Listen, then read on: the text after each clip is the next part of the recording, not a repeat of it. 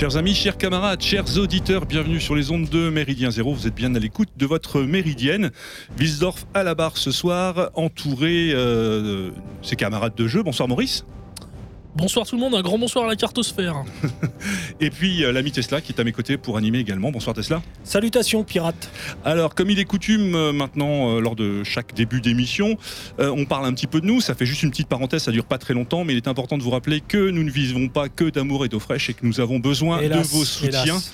Et euh, Dieu sait si les temps sont difficiles. Alors, on va pas faire dans la miséricorde ni la pleureuse, mais euh, voilà, on a besoin de votre aide. Donc, euh, ben, vous avez pu remarquer que sur notre euh, site, euh, la page, maintenant, on a, on a mis en place un système Tipeee. Donc, euh, l'annonce qui va bien, et parce qu'il faut le rappeler. Et puis, comme c'est désormais la tradition, n'oubliez pas, Radio Méridien Zéro est une web radio indépendante, entièrement bénévole, dont l'existence et la longévité reposent sur sa communauté d'auditeurs. C'est bien dit, mais c'est tellement vrai. Sur vous donc, sur votre fidélité, votre générosité. Cette générosité, vous pouvez la manifester par un don. Nous avons mis en place, donc, comme je vous disais, un moyen de nous aider euh, mensuellement avec euh, ce système euh, mais également vos dons sont les bienvenus via PayPal. L'adresse, vous la trouverez sur euh, notre site internet, euh, internet pardon, radiomz.org. Voilà, et aussi, bien sûr, en faisant connaître notre radio, euh, nos émissions et nos programmes. Nous comptons sur vous en avance. Merci. Voilà, donc je reprends le cours de notre émission, une émission on dit toujours une émission particulière, mais celle-là, elle est peut-être plus que les autres. On a la grande joie ce soir, et vous allez comprendre tout de suite pourquoi, d'accueillir Monsieur Bruno Gollnitz. Vous le connaissez bien sûr. Bonsoir, monsieur. Bonsoir. Une grande joie, en effet. Et alors, on vous fera pas l'affront. euh, vous le savez peut-être, je ne sais pas, mais nous avons un auditorat relativement jeune. Et euh, on ne présente pas Monsieur Bruno Gollnitz, mais quand même, pour nos jeunes auditeurs, on avait à cœur quand même de rappeler des éléments de votre, euh, de votre vie qui nous semblaient importants et essentiels à rappeler. Et pour ce faire, je laisse la, parole tout de suite à mon ami Tesla. Oui, oui, il m'a été il m'est- incombé, euh, m'incombe, pardon, cette lourde tâche de, vous présenter, Monsieur Golnisch. Alors, il y a plein de choses. Votre parcours est très, est très euh, Riche. riche. et surtout, il est large dans de très nombreux domaines. Donc, j'ai fait quand même une sélection de, de- de- de choses qui nous intéressent et qui- qui seront abordées euh, dans au, courant, euh, au cours de cette émission. Alors, monsieur, monsieur vous êtes né le 28 janvier 1950 à, à Neuilly-sur-Seine, mais pourtant vous êtes originaire de l'Est, de la France. Oui. Vous êtes juriste, avocat, euh, japonologue, homme politique français, bien sûr. Vous êtes professeur d'université, d'ailleurs, de, du- de- de japonais. euh, à vous étiez, je crois, vous ne l'êtes plus à l'université euh, Lyon. J'ai pris Lyon. ma retraite. Voilà, on va dire ça comme ça. Non, non, non, non, non. Je... Ah non, en ce qui concerne les persécutions dont j'ai été l'objet, euh, j'ai été lavé de, de toute condamnation par la Cour de cassation dans un éclatant arrêt de cassation sans renvoi. Et je suis retourné à l'université, mais euh, euh, justement pour euh, faire face à mes détracteurs et pour retrouver le contact avec mes étudiants qui avaient toujours pris ma défense. Mais euh, voilà, comme j'avais beaucoup d'autres choses à faire, j'ai, au bout de quelques temps, j'ai fait valoir mes droits à la retraite. Je précise qu'il s'agit de l'université Lyon 3, Oui, sur les quais. Alors, vous adhérez au Front National, à l'époque, le Front National en 1983.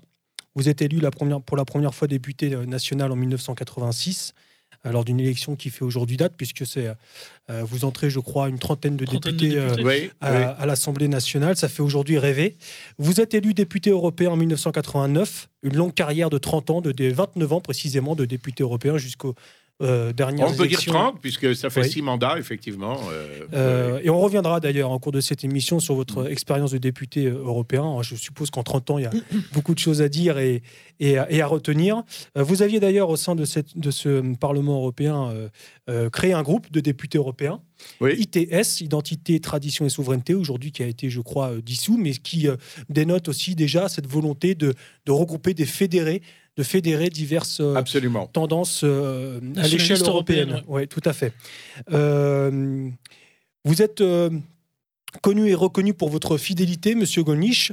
Euh, Monsieur Le Pen, d'ailleurs, disait de vous que vous êtes un homme droit, dévoué à la cause, du- d'une rigueur doctrinale sans faille, profondément cultivé, connaisseur hors pair de l'Europe, de ses mécanismes, du droit international, vif et drôle, on a pu s'en apercevoir déjà avant, avant l'enregistrement de cette émission, bon tribun et débatteur. C'est ce que disait M. Le Pen de vous. Et Ah je bah écoutez, non, je t'ai plus, la bonne- cour est pleine. Euh, merci, merci Jean-Marie pour ces appréciations flatteuses. Et je trouve que c'est une très bonne, euh, très bonne définition euh, euh, vous, vous concernant. Voilà pour euh, la, la petite présentation de Monsieur Gonish. Ouais, Il y a juste un élément moi, de- dans votre biographie que j'aime beaucoup aussi, c'est euh, votre engagement en 68. Il était un peu particulier, si vous pouvez en dire un petit mot. Euh, oui, ma première année de fac, j'ai 17 ans quand je suis inscrit à la faculté de droit de Paris. Mais euh, il y a une annexe de cette faculté de droit de Paris, euh, c'est Nanterre, et aussi une annexe de la faculté des lettres. Donc, euh, au départ, aujourd'hui, c'est une université indépendante. Il faut savoir que à l'époque, il n'y avait qu'une seule université par académie, donc c'était l'université de Paris. Donc la Sorbonne, faculté des lettres, avait eu, avait eu un bâtiment à Nanterre où on avait construit une espèce de campus à l'américaine. Mais comme toujours, l'État est en retard. Il n'avait pas prévu les conséquences de la démocratisation de l'enseignement et pas prévu euh, euh, non plus les conséquences du baby-boom. Donc on avait construit ça à la hâte et ce campus était un bouillon de culture.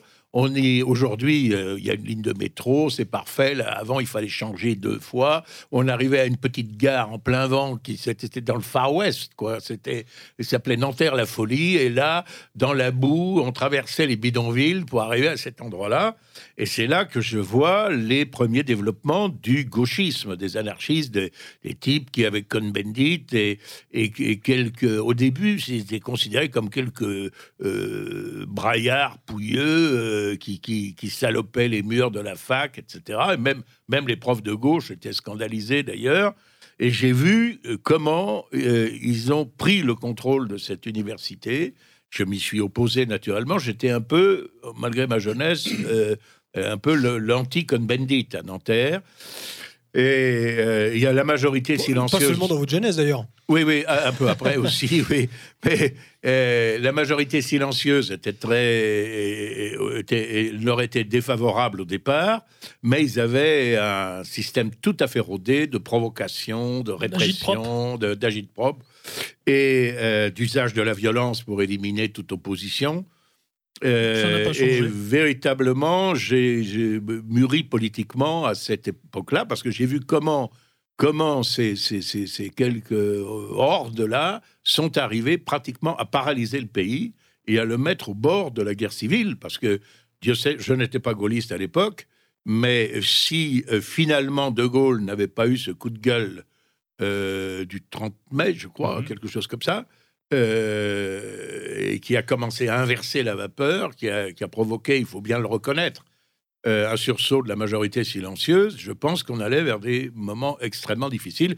Et alors j'ai vu, j'ai vu les, che- les chefs d'entreprise euh, euh, qui faisaient la queue pour retirer 500 francs, euh, hein, euh, euh, 100 euros euh, mais à, à la banque, euh, leurs épouses bourgeoises qui se battaient à Innopacie pour arra- arracher le dernier paquet de sucre.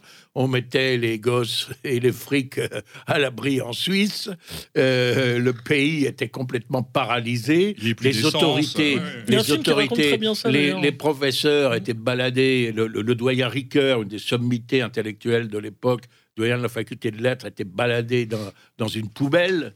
Euh, Ah, les- a- évidemment, tout ce qui n'était pas marxiste était menacé, menacé ou frappé. Ou, euh, bon, euh, euh, et je dois dire que j'en ai, je, je n'étais pas de gauche, mais j'en ai conçu le vif désir de combattre tous ces gens-là, de combattre les idéologies révolutionnaires, avec un petit groupe d'amis dans lesquels il y avait une étudiante en anglais qui s'appelait Marie-France Charles, qui est devenue Marie-France Tirbois, épouse du, euh, secrétaire général qui a été la cheville ouvrière de l'ascension du Front National, un certain Patrick Buisson, euh, intellectuel brillant, qui a malheureusement a fait Qui a mal tourné. a fait valoir, a fait valoir à Sarkozy qu'il fallait, on pouvait gagner à droite, et ça a marché, il faut bien le dire, euh, et qui est le, témoin aussi, l'excellent témoin. Je, je recommande son livre La cause du peuple.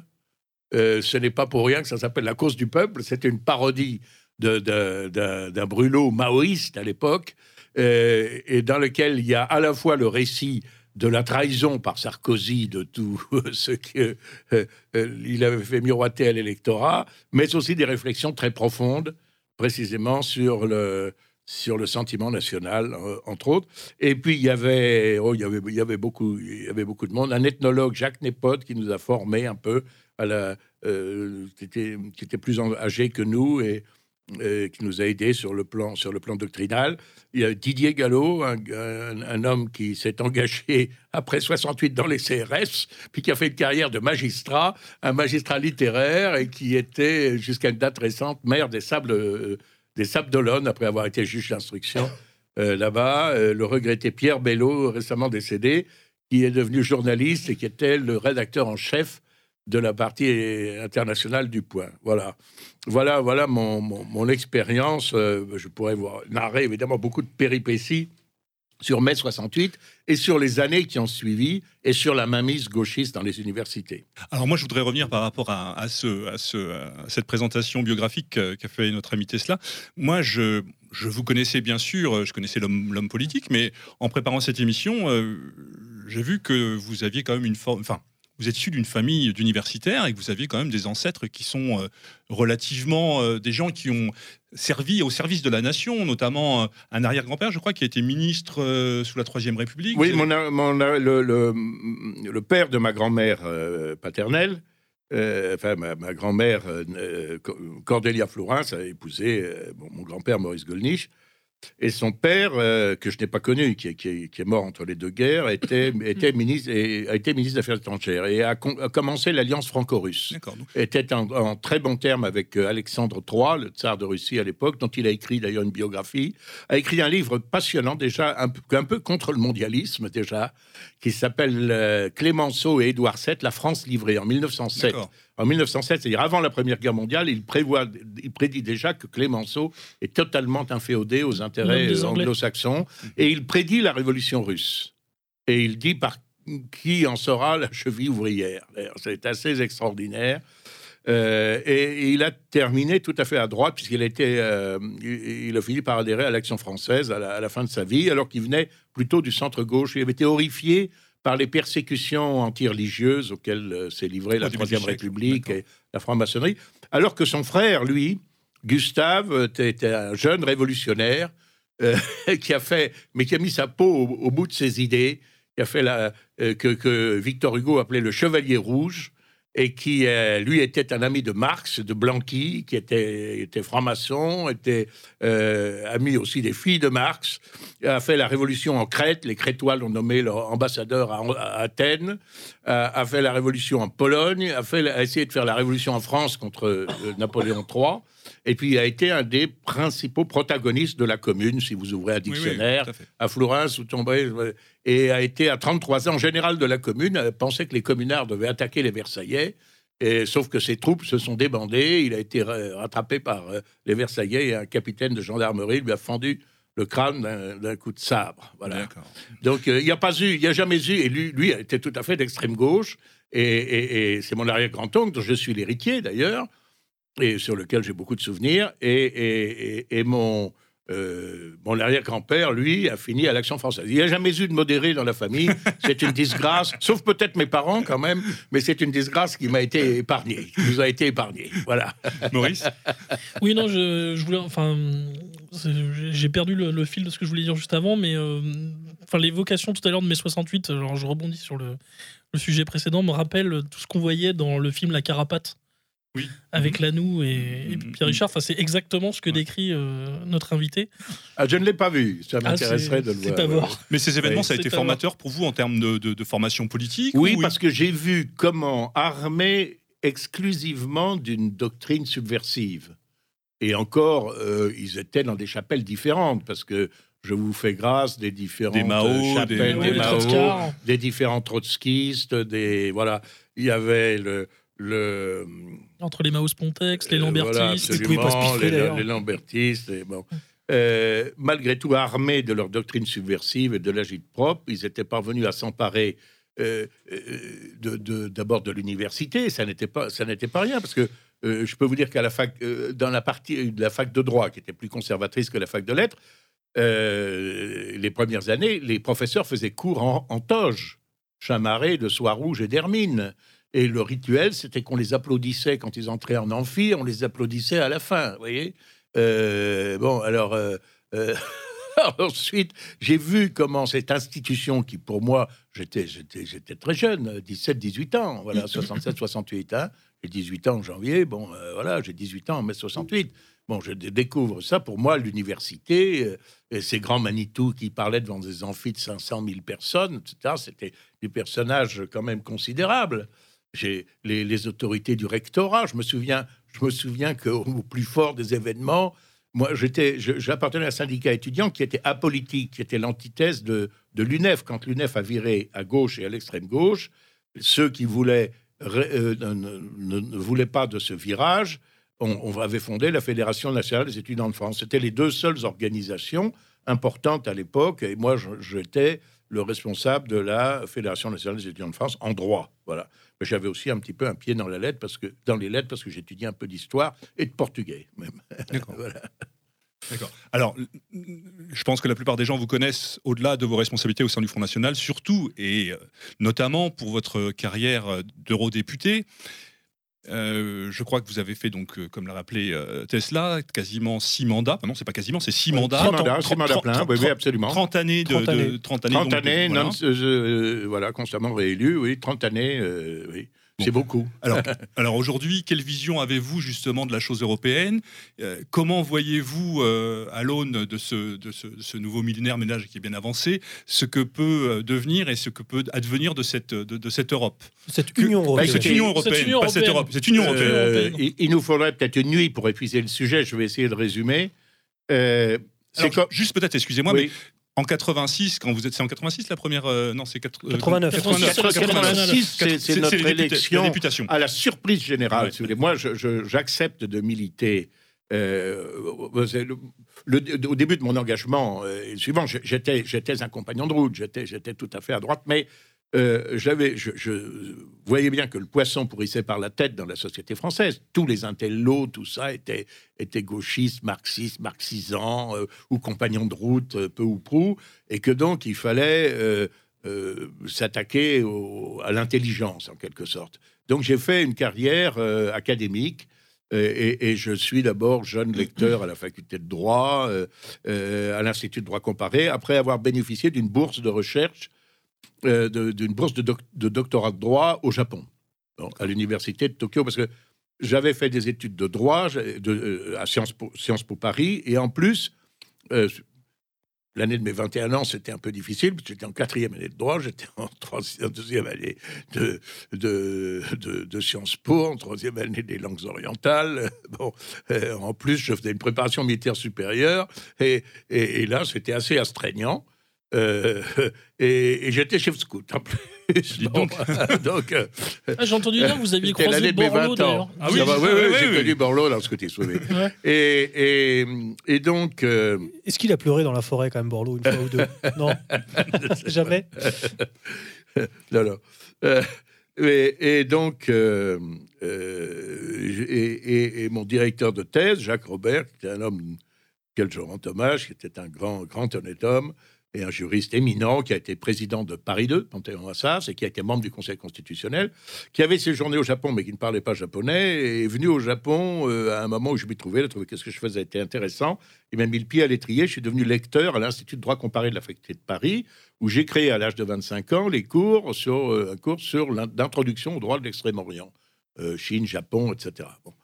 Et puis je suis devenu maître de conférence de droit à l'université de Metz. Et puis finalement, j'ai décroché une chaire de professeur, alors euh, plein, euh, si, je puis dire, à Lyon, mais au titre du japonais. Je suis passé donc des facultés de droit aux facultés de lettres. Et là, je connaissais, j'avais déjà écouté Jean-Marie Le Pen, je connaissais quand j'étais étudiant, nous fréquentions le restaurant de Roger Hollindre, grande figure de- de- du combat national, euh, ancien combattant euh, d'I- d'Indochine, d'Algérie, président de l'association de soutien au Sud-Vietnam, qui était attaqué par les communistes à l'époque, militant tout à fait héroïque et, et orateur euh, remarquable. Et mes amis se, se- se- me connaissaient. Je, je- je n'ai- n'étais- il se trouve qu'à Lyon, arrivant du droit dans cette faculté de lettres, euh, mais les collègues supposent que je sais lire un arrêté ministériel. On me demande d'être assesseur du doyen, c'est-à-dire assistant du doyen. J'accepte, flatté par cette mesure de confiance. Lequel doyen démissionne peu à peu, euh, peu après, euh, pour des raisons de santé. Et je me retrouve doyen d'une faculté où l'on enseigne 27 langues étrangères avec euh, 2000 étudiants à l'époque, je crois qu'ils sont 3000 aujourd'hui, Euh, euh, évidemment, les gros bataillons, c'est l'anglais, l'allemand, etc. Et, euh, et donc j'avais et, une, dizaine une centaine d'enseignants de toute nature, hein, chargés de cours, assistants, lecteurs, étrangers, maîtres assistants, maîtres de conférences, professeurs, tout ce que vous voulez, et une dizaine de personnels administratifs. C'était donc un très gros travail, un très gros travail. Et le Front National, après les premiers succès électoraux, notamment de Dreux, tient une, réunion à Lyon, dans le palais des congrès de Lyon. Et là, les amis se, rappellent à mon bon souvenir, ils disent Mais euh, on n'a pas de personnalité pour accueillir Jean-Marie Le Pen, il faudrait que vous acceptiez de venir à la tribune. Je dis Oh là là Hein Je dis Mes amis, écoutez, euh, là, je, tiens une, faculté. euh, tous mes les collègues me disent qu'il suffit d'attendre le, revers de, la gauche qui ne manquera pas d'arriver en 86. et J'ai toutes les chances d'être nommé recteur. Je, dis Je veux bien. Euh, bon.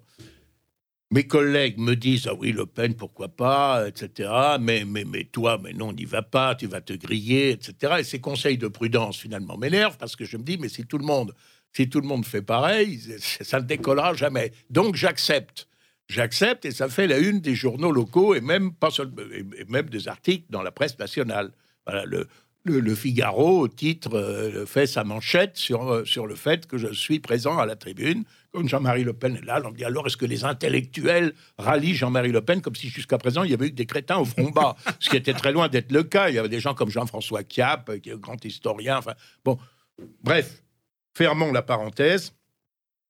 Et donc, euh, ben, perdu pour perdu, je deviens le responsable du Rhône.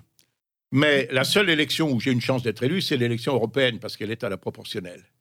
L'élection de 84. Et là, finalement, je demande à Le Pen, qui me propose une place qui s'est avérée éligible ensuite, mais je dis non, mettez-moi en dernière position, comme ça il serait clair que je ne me rallie pas pour aller à la gamelle. Et donc je prends la 81e et dernière place. Je ne risquais pas d'être élu, à moins d'un mouvement d'unanimité nationale absolue. Mais là, premier coup de tonnerre, parce que là, le Front National entre au Parlement européen avec 10 élus. Bon, 10 ou 11. Euh, et donc, ça, c'est alors qu'on ne donnait pas 3%, euh, ça, c'est un premier coup de tonnerre. Et puis, à la surstupéfaction générale, à la stupéfaction générale, sauf celle de Le Pen, il y avait beaucoup de présence politique. On voyait bien que la gauche, il y avait un reflux, que les gens étaient déçus de la gauche, qu'ils en avaient marre, ils avaient augmenté les impôts, la situation économique était mauvaise. était les- Ça, c'est sous la présidence de Mitterrand. Sous la présidence, c'était les débuts de la présidence de Mitterrand. Euh, et Il y a et qu'en tournant- 86, le tournant de la après- rigueur vient d'avoir lieu. Enfin, c'était plus que les débuts, puisque c'était 86. Ça fait Ouais, 5 non, ans, cinq ans 83, de gauche. 84. On, on savait bien qu'il y avait, qu'il allait avoir une, une, un, un revers de, de, de, Un ras-le-bol. de la, de la gauche. Et, Le Pen me disait, ils vont passer la proportionnelle. Parce que s'ils ne passent pas la proportionnelle, ils vont se retrouver à 20 députés socialistes. S'ils passent la proportionnelle, ils sont encore euh, 130 ou 140. Et, quand Le Pen dit ça à une conférence de presse où j'étais à Lyon, tous les journalistes rigolent. Et effectivement, six mois avant, parce que lui, il s'embarrassait pas de délai, de soi-disant qu'il faut pas changer les, les élections euh, euh, euh, moins d'un an avant le scrutin. terme, euh, le- avant le scrutin. Tu parles. D'ailleurs, il y a une journaliste qui avait dit à Mitterrand, mais enfin, vous trouvez pas que c'est un peu indécent de changer le mode de scrutin euh, juste un, six mois avant les élections? Et Mitterrand, impérieux, avait répondu euh, Et si c'était 15 jours avant, où, où serait le problème? Et la fille, elle était restée sèche. Bon, j'avais trouvé ça. bon. Et, et donc là, euh, effectivement, nous passons à un groupe parlementaire. C'est comme ça que je deviens député. Alors, qu- quand vous entrez donc au Parlement européen, La députée du Rhône. Ah, alors, député c'est- du Rhône, c'est- pardon. c'est- c'est une- ouais, en nationale. 86, en en 86. 86. Et alors, après, euh, la première chose qu'a fait Chirac, car c'est Chirac Hum. qui, qui- qui devient Premier ministre et qui veut absolument nous tuer. Il utilise tous les moyens, par Pasqua interposé, ils essaient de débaucher les gens de notre groupe pour nous faire repasser en dessous de la barre des 30 pour que notre groupe soit dissous, puisque le 30, c'était le minimum. La fois d'après, quand les, les communistes reviendront à 20, les mêmes, les mêmes de, de droite voteront une modification du règlement pour permettre aux communistes D'avoir un groupe. hein. Ben, mais ils voulaient tuer le groupe euh, euh, Front National, absolument. Ils n'y sont pas parvenus d'ailleurs. Ils, ils- ont profité de quelques faiblesses, mais enfin bon. Mais ils, ils changent le mode de scrutin. Ce qui fait que en 80 et, et Mitterrand, contrairement aux engagements solennels qu'il avait pris Ouais, pendant en en 88. 88, Il la dissout. première chose qu'il fait, sans même avoir euh, réuni l'Assemblée, c'est de la dissoudre. Mm. Ce qui fait que moi, j'avais, euh, après la, la campagne présidentielle de 88, où Le Pen était arrivé en troisième position déjà, j'étais quand même très fatigué, et je dis à ma femme, on va prendre quelques jours de vacances. Ben, on n'a on pas eu le temps de défaire les valises, parce que... Et je suis... je- et nous savions que nous allions au casse-pipe, euh, et j'ai été donc battu en, en, en 88 en ayant obtenu plus de voix que quand j'avais été élu. À la proportionnelle, nous aurions dû. Bon. Et puis, en 89, élection, nouvelle élection européenne. Et là, Jean-Marie Le Pen m'a pris sur la liste et j'ai commencé ma carrière européenne. Avant d'aborder ce- cette expérience européenne, vous avez, dit quelque chose que je trouve très intéressant et qui ressort d'ailleurs dans les mémoires de Jean-Marie Le Pen, qui dit que euh, le plus grand ennemi du Front National et de ses idées au sein donc de la classe politique de, française, c'était Jacques Chirac. Oui. Cette personne qui aujourd'hui donc qui est décédée il y a à l'heure où nous parlons à peu près un mois ou deux, je Oui, pas, que tout le monde qui porte au jouit d'une d'une d'une d'une popularité, d'une image, euh, d'une image euh, de, de, de l'homme franchouillard, bon enfant, Oui, oui. était un véritable salaud avec nos avec Ah, les idées nationalistes. c'était un, un- un- très remarquable. C'était un très remarquable candidat et ça a été un président euh, absolument Calamiteux. nul, Calamiteux. calamiteux, calamiteux. Mais ennemi, calamiteux. véritable Et ennemi entre- de- en de- 86, en 86, je vais vous donner un exemple. Bon, il, il- il arrive, il a la majorité, les premiers ministres, etc. Bon, Euh, ils sont élus, c'est ce qu'on appelle à l'époque le RPR et l'UDF, qui sont devenus ensuite l'UMP, qui sont aujourd'hui les Républicains. Ils, pour conserver, euh, parce qu'ils sentent bien quand même la menace, c'est que pour la première fois, il y a une formation de droite nationale qui leur pique des voix. Et que cet électorat qu'ils considéraient comme captif, sous Giscard, on faisait des yeux doux à la gauche. Giscard euh, voulait. Sauf Poniatowski. Comment Sauf Poniatowski. Ouais, non, mais il y avait, il y a- oui, il y avait quelques alibis. Il y avait Poniatowski, il y avait Perfit et il y avait euh, Oh, bon. Voilà, mais tout.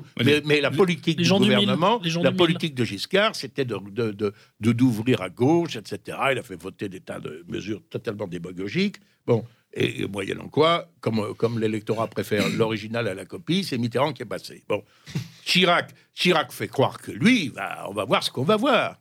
Et sa majorité est élue sur un programme de 30 pages décalqué de celui du Front National. Ils veulent changer le code de la nationalité pour que la nationalité française hérite ou se mérite. Euh, ils veulent, euh, etc. On va voir ce qu'on va voir dans tous les domaines. Bon. La fameuse Et réforme on, du code et de on la a vu, la seule réforme qu'ils ont faite en deux ans et demi, c'est de modifier le mode de scrutin pour tuer le Front National. Et ils avaient, il y avait un véritable cordon sanitaire autour du Front National. Et, euh, et ils n'ont rien fait de ce qu'ils avaient promis de faire. Et c'était, d'ailleurs assez drôle parce que à l'Assemblée nationale, moi, quand il y avait un texte, moi, je déposais des amendements sur le texte et les amendements, je les prenais littéralement de leur programme.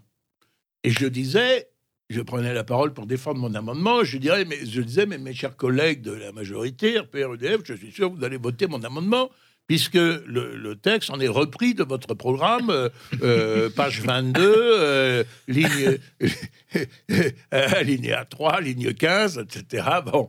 Et les types, ils votaient contre comme un seul homme. Il y, avait, il y avait des directives.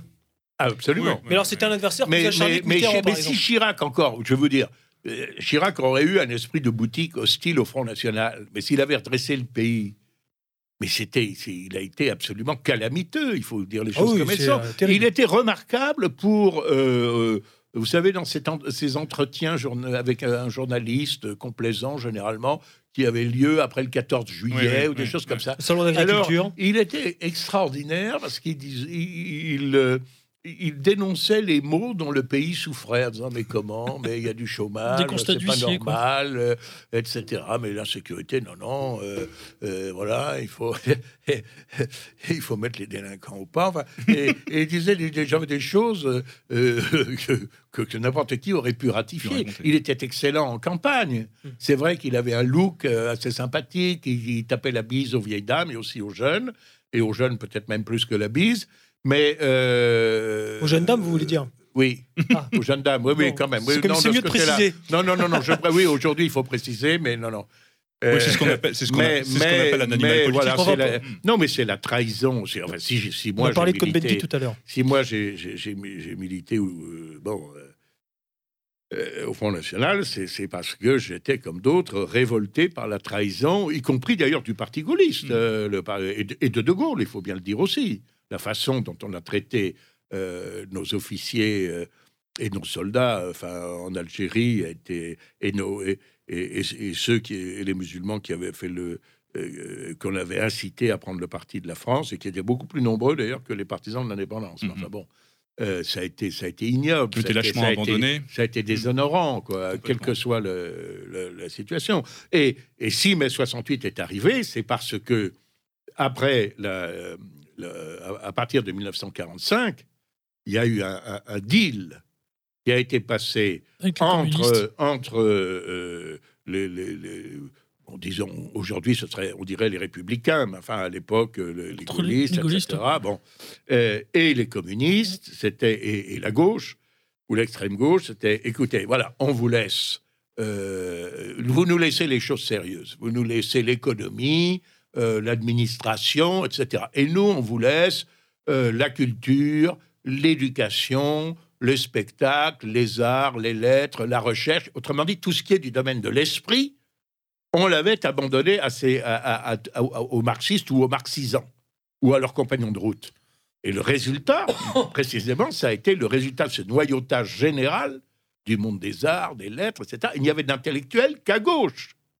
Des médias, ça a été de l'université, ça a été mai 68. Mais justement. la gangrène est toujours présente d'ailleurs, puisque le mal a été bien plus profond Ah et bah, a le- été bien au-delà de mai 68, puisqu'en fait on est toujours dans la même situation aujourd'hui. Écoutez, euh, euh, j'étais euh, l'invité d'honneur, et ça, ça m'a beaucoup touché, du, du déjeuner annuel de Radio Courtoisie récemment.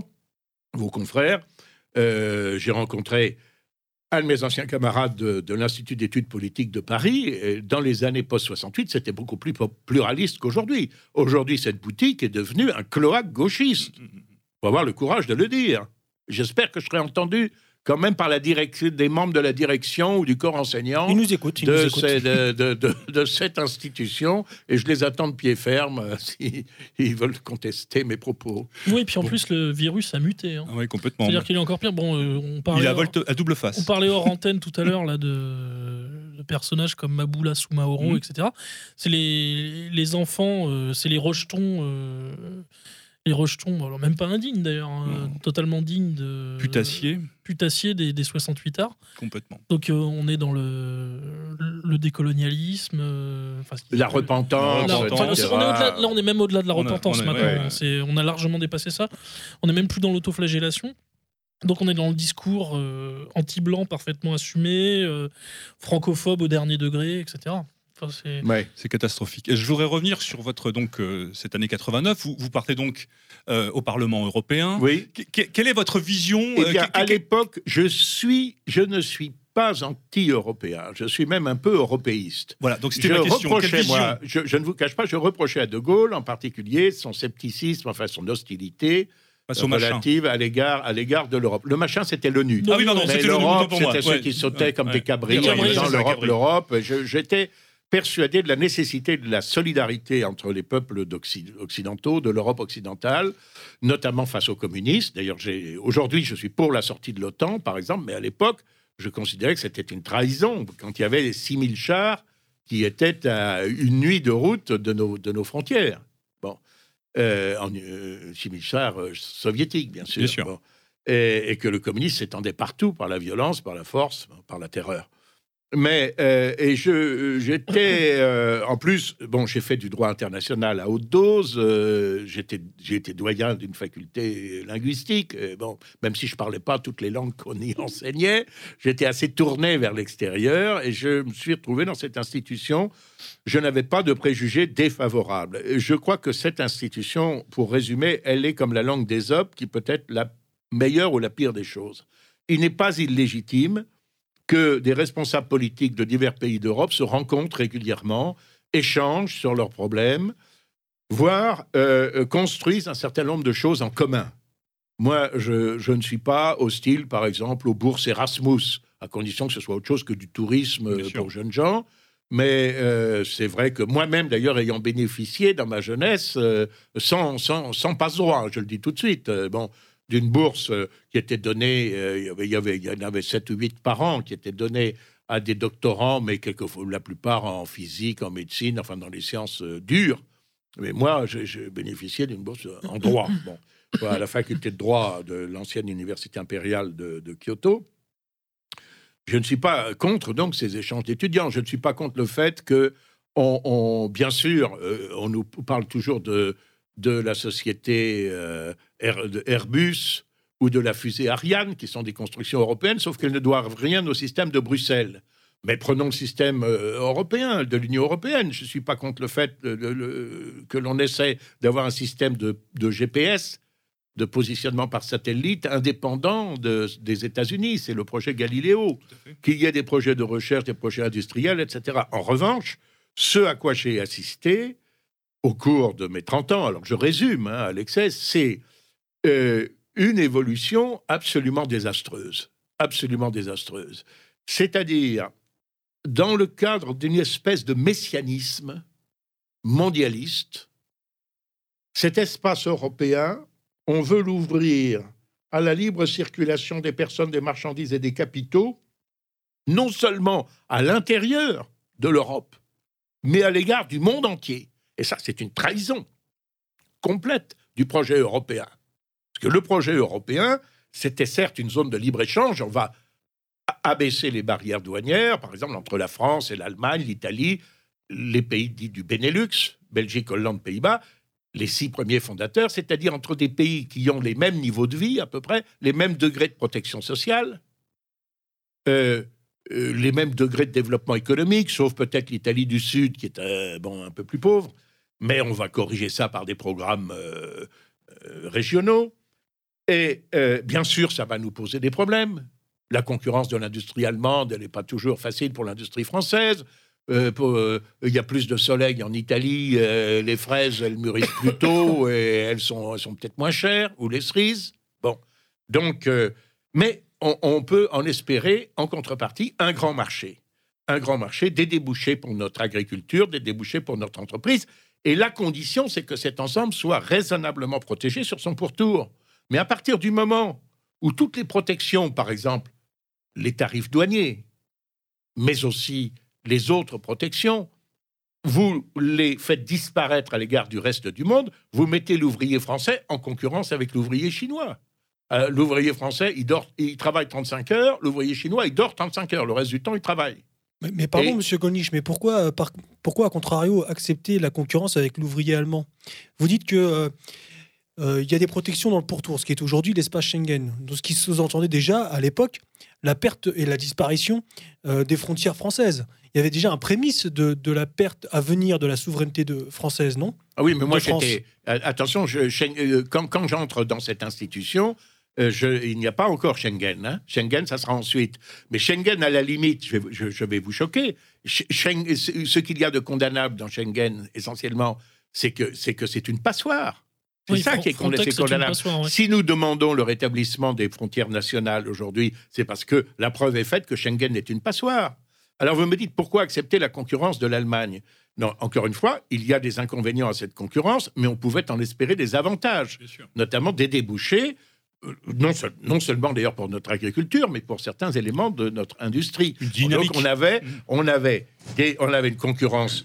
Euh, et la concurrence est toujours difficile à supporter, mais on avait, une euh, on avait en contrepartie un marché beaucoup plus large, donc des économies d'échelle euh, possibles, etc. Je dis que je ne dis pas que ce projet était parfait. Je dis que c'était soutenable. Je dis qu'à partir du moment où, par exemple, si vous prenez nos agriculteurs, on leur, on leur garantissait des, des prix supérieurs aux cours mondiaux.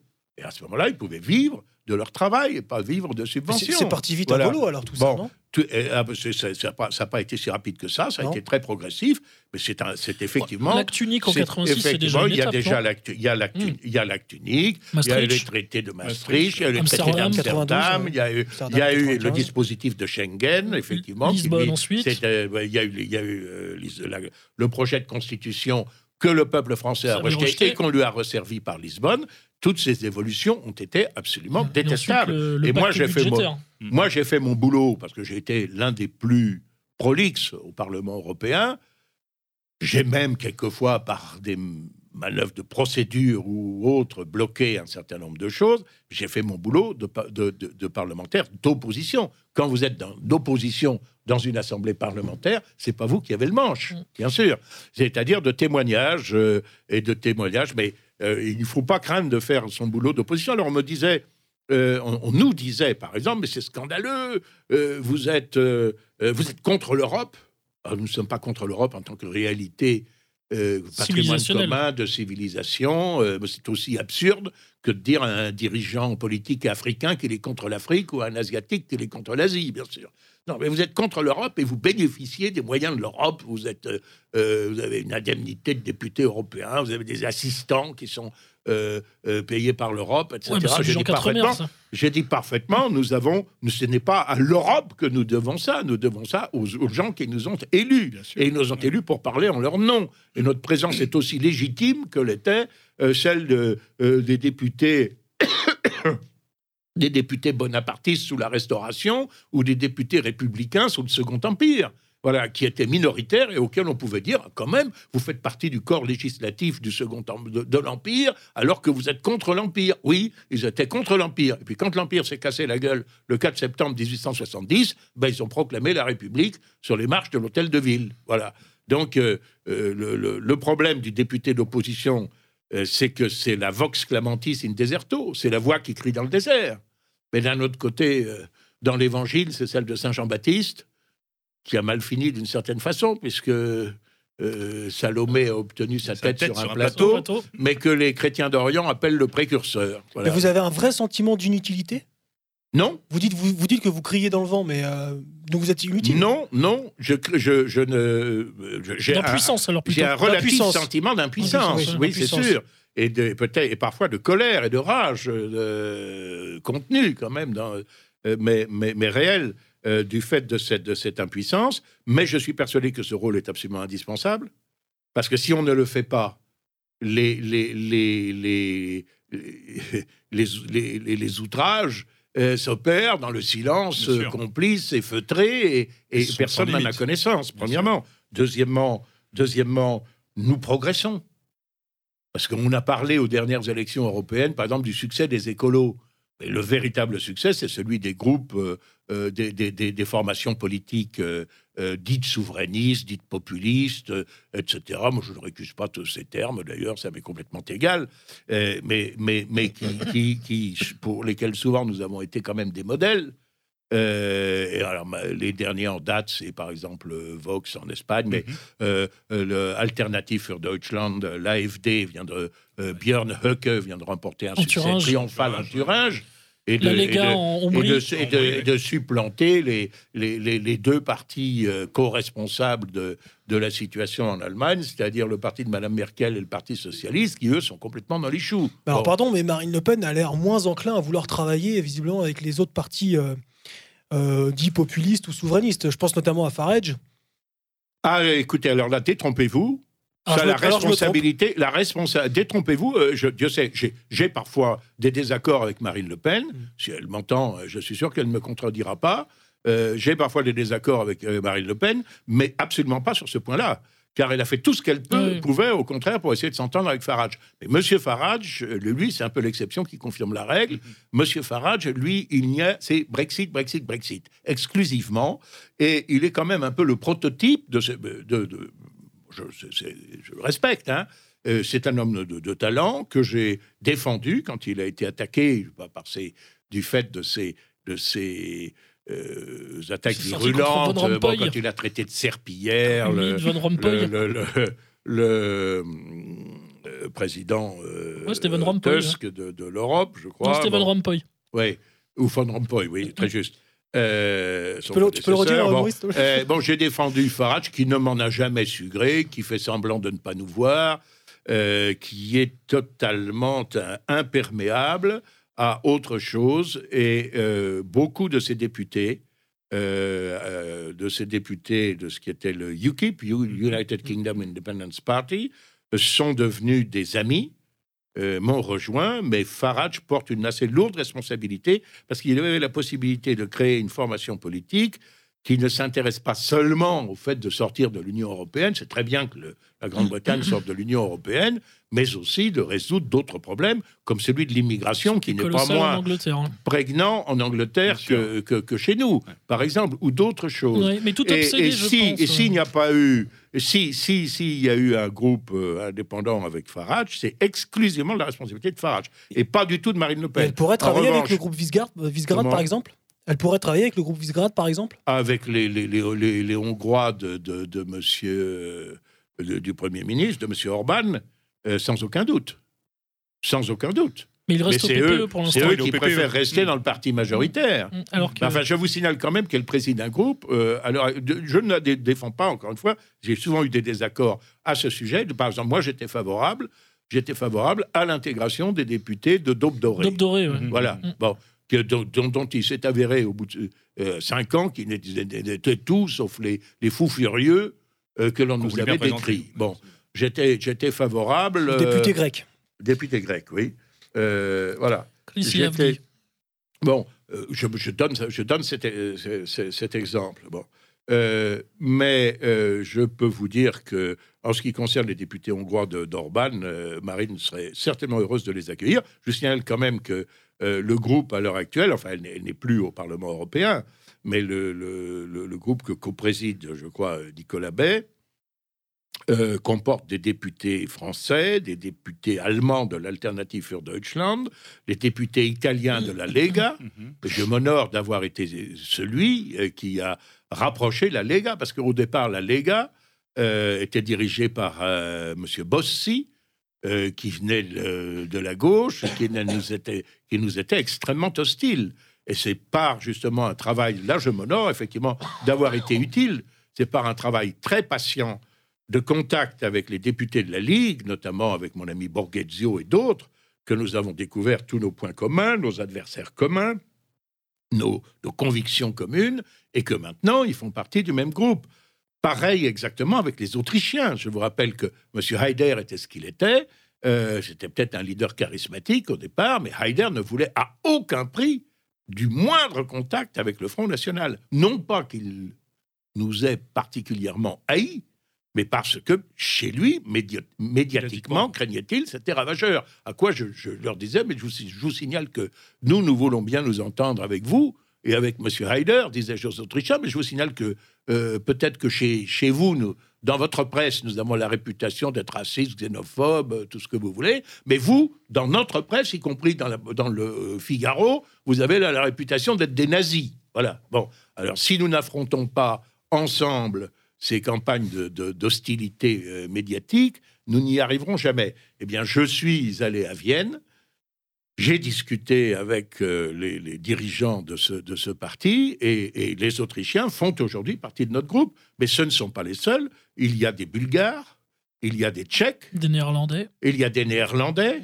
il y a les gens, ça, ils avaient déjà été, c'est déjà Jean-Marie Le Pen qui avait lancé ce slogan paraphrasant Marx et Engels, prolétaires de tous les pays, euh, pro- prolétaires de tous les pays, unissez-vous. Ça, c'est Marx et Engels.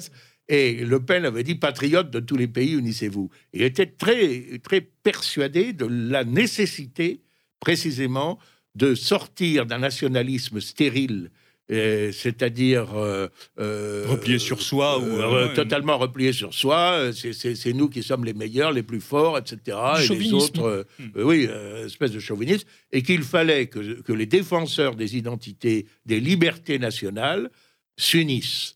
Et nous y sommes quand même, quand même assez largement parvenus. Et ce groupe euh, qui euh, existait déjà dans la précédente mandature a doublé ses effectifs quand même. Parce qu'on parle des succès des écolos. Enfin, je, vous, je vous signale que euh, Monsieur Jadot, il a fait moins bien que Cohn-Bendit il y a dix ans. Bon.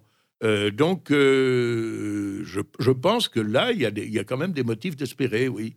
Non, mais justement, c'est des motifs d'espérer. On parlait d'impuissance tout à l'heure. On se rend compte qu'au bout de, ces 30 années, euh, on voit quand même, et on en parlera euh, un petit peu après, en Europe, tous ces mouvements populistes, cette capacité à s'entendre, ont quand même fait vaciller. euh, politiquement, peut-être pas vaciller, mais euh, le rapport de force n'est plus tout à fait le même dans le Parlement européen. Et- et- on voit quand il même suffit que de voir la, Oui, haine, fait, oui. la haine que leur vous, les, les- les libéraux, les, les socialistes, la gauche, l'extrême gauche, les- les- etc. C'est que le populisme est maintenant au centre, Au centre. des débats.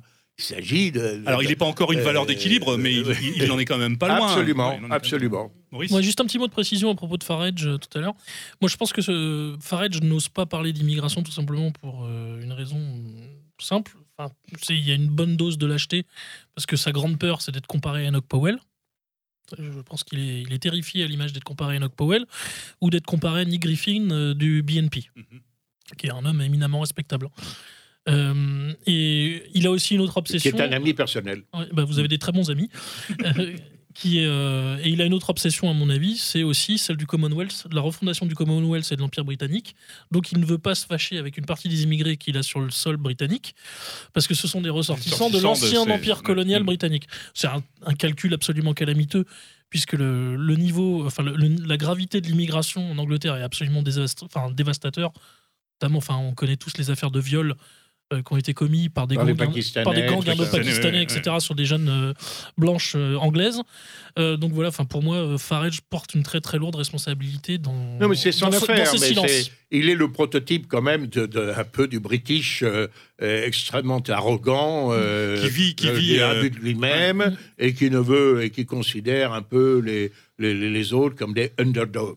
Voilà. Et qui vit un peu dans cette espèce de mythe de cette Angleterre qui n'existe plus depuis bien longtemps autour de, de cette idée C'est d'empire. son, c'est- c'est son affaire. Il a fait un choix, mais encore une fois, je, ce choix n'est pas celui de Marine Le Pen qui aurait souhaité s'entendre Ouais, avec c'est Farage. Tesla Alors, et qui eût été prêt à des concessions euh, importantes à cet égard. D'accord. on entend souvent dire, et j'aimerais avoir votre sentiment là-dessus, que les députés européens n'ont pas vraiment de poids, alors qu'ils soient de votre bord politique ou de n'importe quel bord politique. Finalement, que le pouvoir au sein de l'Union européenne se situerait plus au sein de la Commission européenne, qui euh, laisse un peu de, de doute sur euh, leur modalité d'élection, paraît-il qu'il n'y en a pas, Euh, et qu'en fait, les, finalement, les députés seraient d'une espèce de... Le Parlement européen serait une espèce de chimère, où là, le- effectivement, le, Ou de faire le valoir. terme d'impuissance euh, prendrait, Prendrait tout son prendrait sens. tout son sens. C'est pas tout à fait vrai, malheureusement. Je vais vous surprendre. Parce que moi, je ne suis pas du tout dans la rhétorique qui consiste, consistant à dire, mais pour corriger les vices de l'Europe, il faut que euh, les parlementaires aient davantage de poids. Parce que ce que j'ai constaté, euh, c'est une dynamique de groupe extraordinairement perverse. Je vais- je- euh, Excusez-moi d'être un peu verbeux, mais je vais vous l'expliquer quand même en quelques phrases. Euh, L'initiative des, des textes, elle appartient effectivement à la La Commission ouais. qui est un organe politique, mais dans lequel il y avait pour 50-50 conservateurs et socialistes. quoi. Mhm. Donc c'était évidemment, c'est pas nous qui y sommes représentés, bon, ni même les autres. Bon. Euh, la commission, la commission, elle part d'un texte qui effectivement, euh, c'est elle qui a la haute main sur l'administration européenne. euh, Ces ce gens-là sont- ne sont pas élus par ce le sont peuple. les ministres, ils sont pas, ils sont, sont pas élus par le peuple, mais ma- maintenant ils sont euh, euh, adoubés ou pas. Validé Par le oui, par le Comme Madame Goulard. comme Madame Goulard l'a appris à ses dépens, euh, Monsieur Breton. par, par, le, par le Parlement. Donc, ce qui fait que le Parlement a davantage de pouvoir. Je crains qu'il ne les exerce pas toujours très bien. Mais bon, Euh, elle a le monopole des textes. Ces textes, ils passent ensuite au Conseil. Le Conseil, c'est la réunion des ministres. Si, par exemple, un texte qui concerne l'industrie, ça va être la réunion des ministres de l'industrie. En fait, c'est la réunion des administrations qui sont derrière les ministres, évidemment. Des experts, etc., qui viennent souffler aux ministres, euh, des directeurs euh, du ministère, qui viennent souffler au ministre qui doit dire. Bon. Et généralement, ces gens-là sont d'accord pour qu'il y ait un texte commun à condition qu'ils y retrouvent toutes les arcanes de leur propre réglementation nationale. Ce qui fait que le texte, déjà extraordinairement bureaucratique, arrive après ce passage, c'est une espèce de monstre euh, qui arrive ensuite au Parlement. Que fait le Parlement? Il l'attribue à une commission. Pour rester dans mon exemple, si c'est un texte sur l'industrie, ça va être la commission industrie. Bon. Que fait euh, la commission? Elle nomme en son sein euh, la commission parlementaire, là, je veux dire. Bon. Euh, elle nomme en son sein des- des- un rapporteur, et même elle en nomme plusieurs. Pour, euh, si elle nomme un rapporteur euh, euh, du, PPE, par exemple, c'est-à-dire du parti soi-disant démocrate chrétien, je ne suis pas sûr qu'il soit tout à fait démocrate, et chrétien Encore moins. Mais enfin bon, ça c'est un autre problème. Par contre, c'est un parti. Je, je, c'est- par, contre, c'est c'est le parti le plus important. Bon, Euh, alors on nomme aussi un contre-rapporteur, ils appellent ça un rapporteur fantôme, euh, socialiste, etc. Donc il faut que tous ces gens-là s'entendent. Si le rapporteur dit mais écoutez votre machin, c'est complètement, passez-moi l'expression, c'est complètement habitable, je vais en trancher, je vais en retrancher les trois quarts. Bon, pour que ce soit un texte clair, lisible, euh, accessible aux citoyens. le, rapporteur euh, ne laissera pas un nom dans l'histoire. Si au contraire, euh, écoutant les lobbies, recevant les uns, recevant les autres, écoutant les points de vue de ces, de ces concurrents qui ne sont concurrents que le temps d'une élection et qui après s'entendent comme larrons en foire, il en rajoute et d'une façon extraordinairement verbeuse, etc. Tout le monde va dire le rapporteur a fait un travail formidable. Et c'est le rapport du schmock ou le rapport Bitru qui est extraordinaire. Et on va voter ça comme ça, comme un seul homme au Parlement européen. Et c'est donc une dynamique de groupe absolument détestable, dans laquelle ces gens se croient habilités à donner à 500 millions d'Européens, mais pas seulement d'ailleurs aux Européens, parce qu'on vote des résolutions pour la terre entière. Je pense qu'ils finissent quand même, il y en a pas mal qui finissent dans des corbeilles. On se préoccupe de la condition féminine en Mongolie extérieure, de la situation des prisons en Indonésie, de, ceci, de cela, sur lesquels nous n'avons aucune espèce de compétence. Bon, bon. Euh, si euh, je ne suis pas favorable à l'indépendance de la Catalogne, mais si les dirigeants catalans étaient, et si, des dirigeants d'une obscure république africaine bananière étaient traités comme ceux de la Catalogne, le Parlement européen ne manquerait pas de voter des résolutions. Là, sur la Catalogne, il est plus discret parce que euh, ça gêne certains, certains, bon, bien sûr. Euh, et et donc, euh, et malheureusement, il- cette dynamique euh, de groupe détestable existe à l'intérieur de ce Parlement, de la majorité de ce Parlement, qui euh, a perdu tout bon sens et qui aboutit à empiler des textes et des textes et des textes. Et le résultat, c'est qu'on empile sur un espace européen surchargé déjà de bureaucratie, de charges, d'impôts, de taxes, de normes, de règlements. On, on charge le baudet européen dans le même temps où on ouvre les frontières de l'Europe, comme je le disais tout à l'heure, à la concurrence de pays qui, eux, n'ont ni les mêmes charges, ni les mêmes taxes, ni les mêmes normes, ni les mêmes règles. Le résultat, nous le voyons en France, c'est qu'en 20 ans, nous avons perdu la moitié de notre potentiel industriel. Et ça, je, crois que c'est tout à fait délétère. Alors, moi, j'ai- passé, j'ai couru les routes de France et les routes d'Europe pour, dénoncer cela, et aussi des centaines d'interventions, malheureusement bref, puisque le temps de parole est très limité, mais des centaines des centaines d'interventions, des dizaines de milliers de votes. Des dizaines de milliers de votes, je n'ai pas, ni, ni, ni, Jean-Marie Le Pen, ni aucun d'entre nous n'a un seul vote à se reprocher par rapport aux engagements que nous avons pris devant nos électeurs. Je peux répondre de tous les votes que nous avons faits. Et, mais il est certain que, qu'est-ce que vous voulez? On, a- on vote des textes pour savoir, je prends des exemples authentiques, si la pigrièche, le chouca des clochers, le corbeau-freux doivent être ou non des espèces protégées et textes qui s'appliquent depuis le sud du Portugal, en Algarve, jusqu'au nord de la Suède, en Laponie.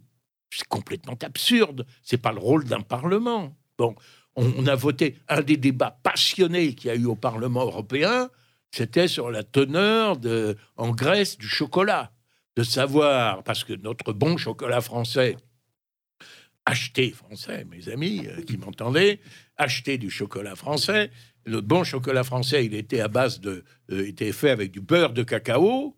Et les Allemands voulaient, voulaient imposer, ils ont réussi, euh, la graisse de cheval, évidemment, qui coûte moins cher. Bon, euh, voilà, bon, voilà. Et, et ce qui fait que d'ailleurs, j'ai, moi, j'ai fait du chocolat euh, à, la, à la suite de ça un argument de campagne.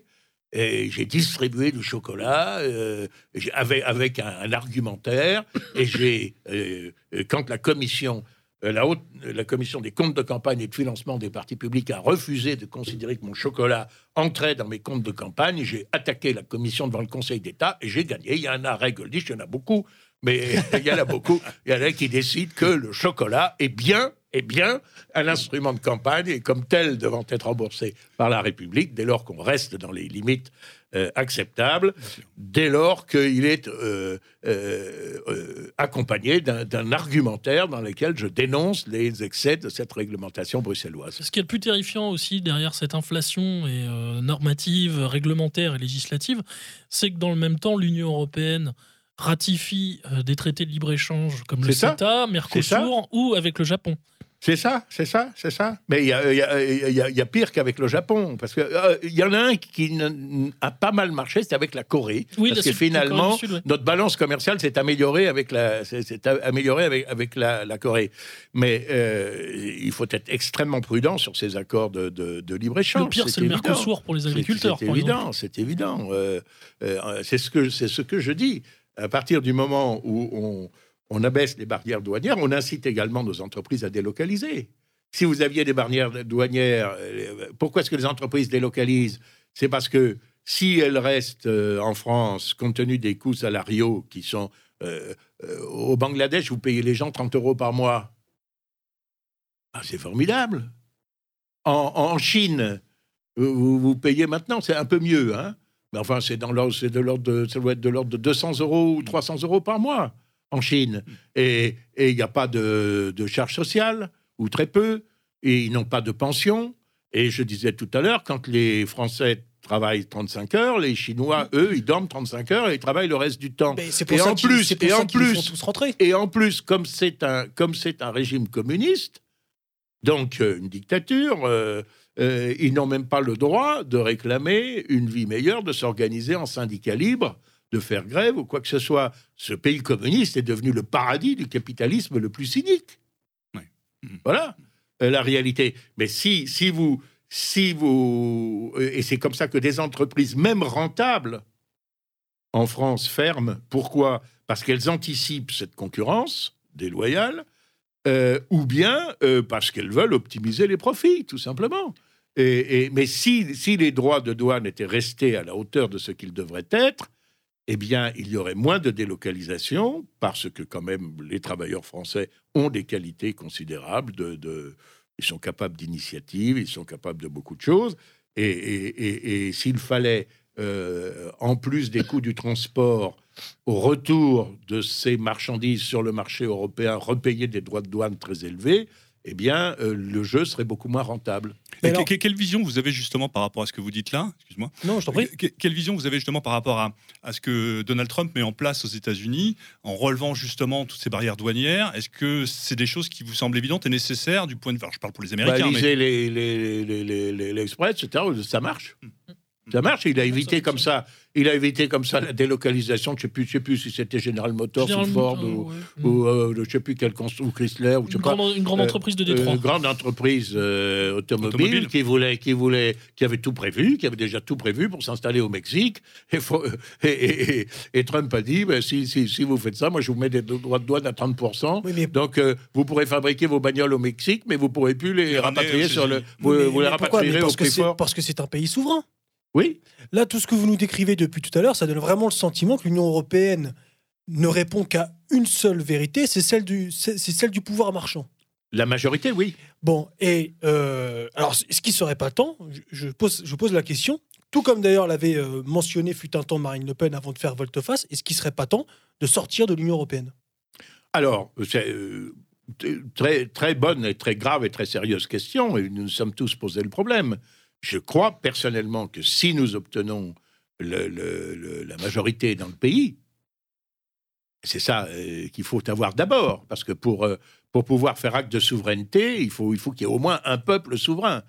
Et le, projet que nous avons, c'est d'exiger, de poser un ultimatum, c'est-à-dire d'exiger qu'un virage à 180 degrés dans tous ces domaines, et effectivement de sortir si nous ne l'obtenons pas.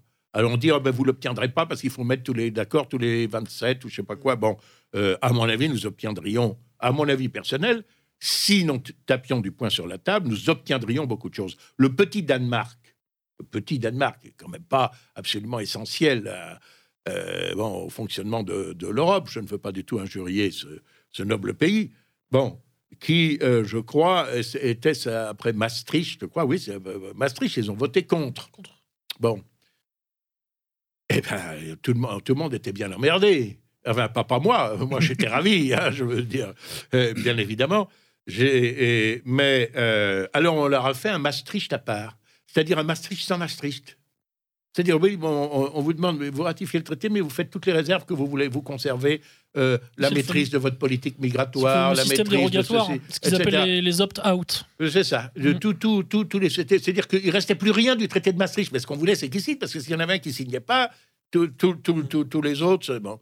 euh, tout, tout- tout le traité était, était- était foutu par terre, ou alors il fallait expulser le Danemark. Bon, très bien. Ce que, ce que préconisait Giscard d'ailleurs, hein, de- d'expulser le Danemark. Euh, ou, ou- pareil pour l'Irlande. Bon, donc on a fait un régime particulier pour le, pour le, pour le, Danemark, ce qui montre que quand vous avez effectivement un État souverain et qui tape du poing sur la table, et si et, surtout et l'importance aussi d'avoir des alliés, il est bien évident que si nos amis, euh, ce qui est parfaitement plausible, si nos amis étaient au pouvoir en Autriche en Italie, et, et en Hongrie par exemple, bon, euh, bah, si des- le, ou le groupe de Visegrad que, que vous, que vous évoquez, bon, si nous, si nous étions euh, unis pour dire écoutez, maintenant ça suffit. Ça suffit avec le délire normatif, les réglementations abusives. Ça suffit avec le libre-échangisme généralisé. Ça suffit avec l'abolition des frontières. Ça suffit avec l'immigration massive. Et si vous, euh, si vous n'êtes pas d'accord, on, on- on quitte, on quitte le club. Ah, je suis tout à fait d'accord pour ce langage, moi. Vous pensez, le vous langage que pensez je que, le, le- préconise. le Brexit et l'Angleterre peut être le début du château de cartes qui s'écroule? Ah, c'est ce que j'espérais. Euh, enfin, c'est ce que j'espérais moi, c'est que le Brexit les ferait réfléchir. Non, ça les endurcit au contraire. Et ça les a au contraire endurcis. Qui ça? Euh, la majorité, la majorité européiste. Je pensais que la majorité, j'ai fait beaucoup de, pas moi seulement, mais nous avons fait beaucoup de discours dans ce sens. Écoutez, vo- vo- voyez ce qui arrive. Voilà. Vous avez un État membre très important, etc., qui quitte la baraque parce qu'ils en ont assez. Voilà. Et euh, nous ne leur avons pas donné tort, je vous prie de le croire. Bon. Même, même si les Anglais avaient quand même un statut déjà particulier, ne serait-ce que par rapport à la monnaie. Oui, et que- oui, oui, oui, et oui, que, oui. bon, Oui, Schengen, oui. Ils avaient Ils quand même Schengen beaucoup Ils étaient pour l'euro Ouais. pour les autres, mais Ouais, pas pour eux. ouais, Bon, ouais, bah, ouais. bah, bien sûr, bien sûr, bien sûr. Mais ça, c'est typiquement british. hein. Moi, Bon. je pense qu'il y a quand même Euh, un, moment ça, de c'est bas- fait. un moment de basculement, Bon. c'est quand l'un des six historiques, en fait, euh, posera ce fameux ultimatum. Moi, je pense que le plus probable à l'heure à laquelle nous parlons, c'est évidemment l'Italie. Oui. Euh, en cas de législative anticipée, euh, puisque évidemment, euh, l'alliance des euh, Oui. euh, avec euh, les, ce qu'il reste des Ne peut M5S être qu'illusoire. ne tiendra pas Mais bien écoutez, longtemps. Avant, avant que, que, euh, nos amis ne quittent le gouvernement dans une manœuvre qui euh, va peut-être euh, réussir, mais qui euh, n'a pas réussi immédiatement. Pas immédiatement, ouais. Pas immédiatement, en tout Mm. cas. Avant que moi, je, je me souviens, parce que comme député européen, j'étais invité aux réunions de la Commission des affaires européennes de l'Assemblée nationale, à laquelle j'allais très régulièrement, et que je trouvais plus intéressante que les réunions des commissions à Bruxelles ou Strasbourg du Parlement européen. Et euh, je me souviens d'une audition de M. Moscovici, il était plein de prudence à l'égard de, de l'Italie. En voilà un autre traître. Euh, et plein de prudence, etc. Il se gardait bien de- de- d'attaquer nos amis, etc., qui lui avaient fait savoir que ils avaient l'intention de voter un budget en déficit et que euh, euh, voilà, euh, il se passerait de l'approbation de la, la- la commission. Non, je crois que quand il y a, voilà, euh, pour paraphraser euh, une phrase célèbre, quand il y a une volonté, il y a un, Un chemin. chemin. Voilà. Je voudrais revenir sur. euh, vous avez évoqué la- les lobbies. Euh, Au-delà de la vision caricaturale que, que- que les Français ont, ont de, de, de, de- de- la, comment, du Parlement européen, euh, on entend de manière très régulière revenir euh, cette, euh, ce- ce- ce- ces discours sur les lobbies. On en parle, on ne sait pas trop ce que c'est. Il y a une vision un petit peu, un petit peu floue. On sait qu'il y a des, des systèmes d'influence. Quelle importance aujourd'hui ces lobbies euh, euh, font-ils peser sur cette Europe de Bruxelles? Écoutez, je n'en sais rien parce que moi, je vais vous avouer, je n'ai jamais été particulièrement contacté par des lobbies. Vous n'avez jamais été- eu un qui a frappé à la porte de votre bureau au sein du Parlement? Même en se trompant. Ça, c'est des propos rapportés notamment par Philippe de Villiers, ça. Qui voyait dans son bureau défiler des gens, de, cer- de- de- ou dans, des- dans des bureaux d'autres personnes de différents lobbies. savait que je n'y serais peut-être pas sensible, je ne sais pas. Mais non, Non, mais non, il y a des lobbies légitimes. Oui, il peut y avoir y a des lobbies légitimes. légitimes. Bon, Moi, j'ai reçu des associations familiales qui étaient pour la défense des valeurs familiales. Euh, j'ai pu euh, recevoir euh, les chocolatiers, par exemple. Ah. Mais bon, bon, bon, voilà, bon. Mais Quand même. euh, je n'ai, je n'ai, euh, bon, mais je n'ai même pas. Si, j'ai eu droit à une dégustation de chocolat. Bon, enfin bon. Enfin, On euh, on ne si vous reprochera pas, quand même. Si j'étais à vendre, ce serait plus cher. hein, je ne vous cache pas. Euh, donc, euh, euh, Il faudrait beaucoup de tablettes. voilà. non, non, même pas. non, pas. Non, non, non, non, quelques. Voilà. Non, non, c'était fort sympathique d'ailleurs. ils avaient invité des gens. Bon, il y a il est assez na- naturel, ou même ce seraient des industriels, des agriculteurs, si aussi, oui, oui. Euh, les, les- les fabricants de fromage euh, italiens, etc. Bon, qui viennent euh, faire connaître leur point de vue. Mais jamais, moi, on ne m'a proposé une enveloppe contre le fait de modifier mes votes dans telle ou telle façon. Vous avez jamais eu vent de, de, de, de pots de vin, euh, d'enveloppe, quand même? Si, si, j'ai eu, j'ai eu De vent. choses Si, si, absolument. Si, si. J'ai eu vent. Il y a des types qui ont été. Oui, oui, il y, a, il y a des types qui se sont fait pincer comme ça parce qu'il y a eu des journalistes provocateurs qui sont allés les voir et, et qui leur ont dit, leur ont dit ben, on vous donne, euh, je sais pas, 10 000 euros si vous changez vos votez comme ci ou comme ça. Oui. Et qui, qui se, qui se sont fait Ah avoir. ouais, à ce point-là. Oui, oui. Oui, oui, c'est c'est- c'est- c'est arrivé. Je ne dis pas que ça peut arriver. mais je dis aussi que j'avais euh, peut-être un avantage. Je ne dis pas, je ne dis pas que je suis un homme, euh, que tous les autres sont malhonnêtes et que je serais le seul à l'être. Non, mais j'étais dans, le- je n'étais, j'étais dans l'opposition. Je n'étais pas en mesure Le de levier du jouer pouvoir. sur les euh, leviers de- levier, de- de- du pouvoir. Mm. Sauf quand il arrive quand même qu'un, euh, c'est arrivé. C'est arrivé quand même que nos voix soient déterminantes sur des sujets euh, où, la, ma- où la majorité était partagée. Récemment, d'ailleurs, c'est le vote du RN qui a fait basculer, je crois, à deux voix, Oui, oui. un vote sur l'immigration. Oui, absolument. Mm. Oui, non, c'est arrivé, c'est arrivé. Puis il est arrivé aussi que par des artifices de pro- procédure.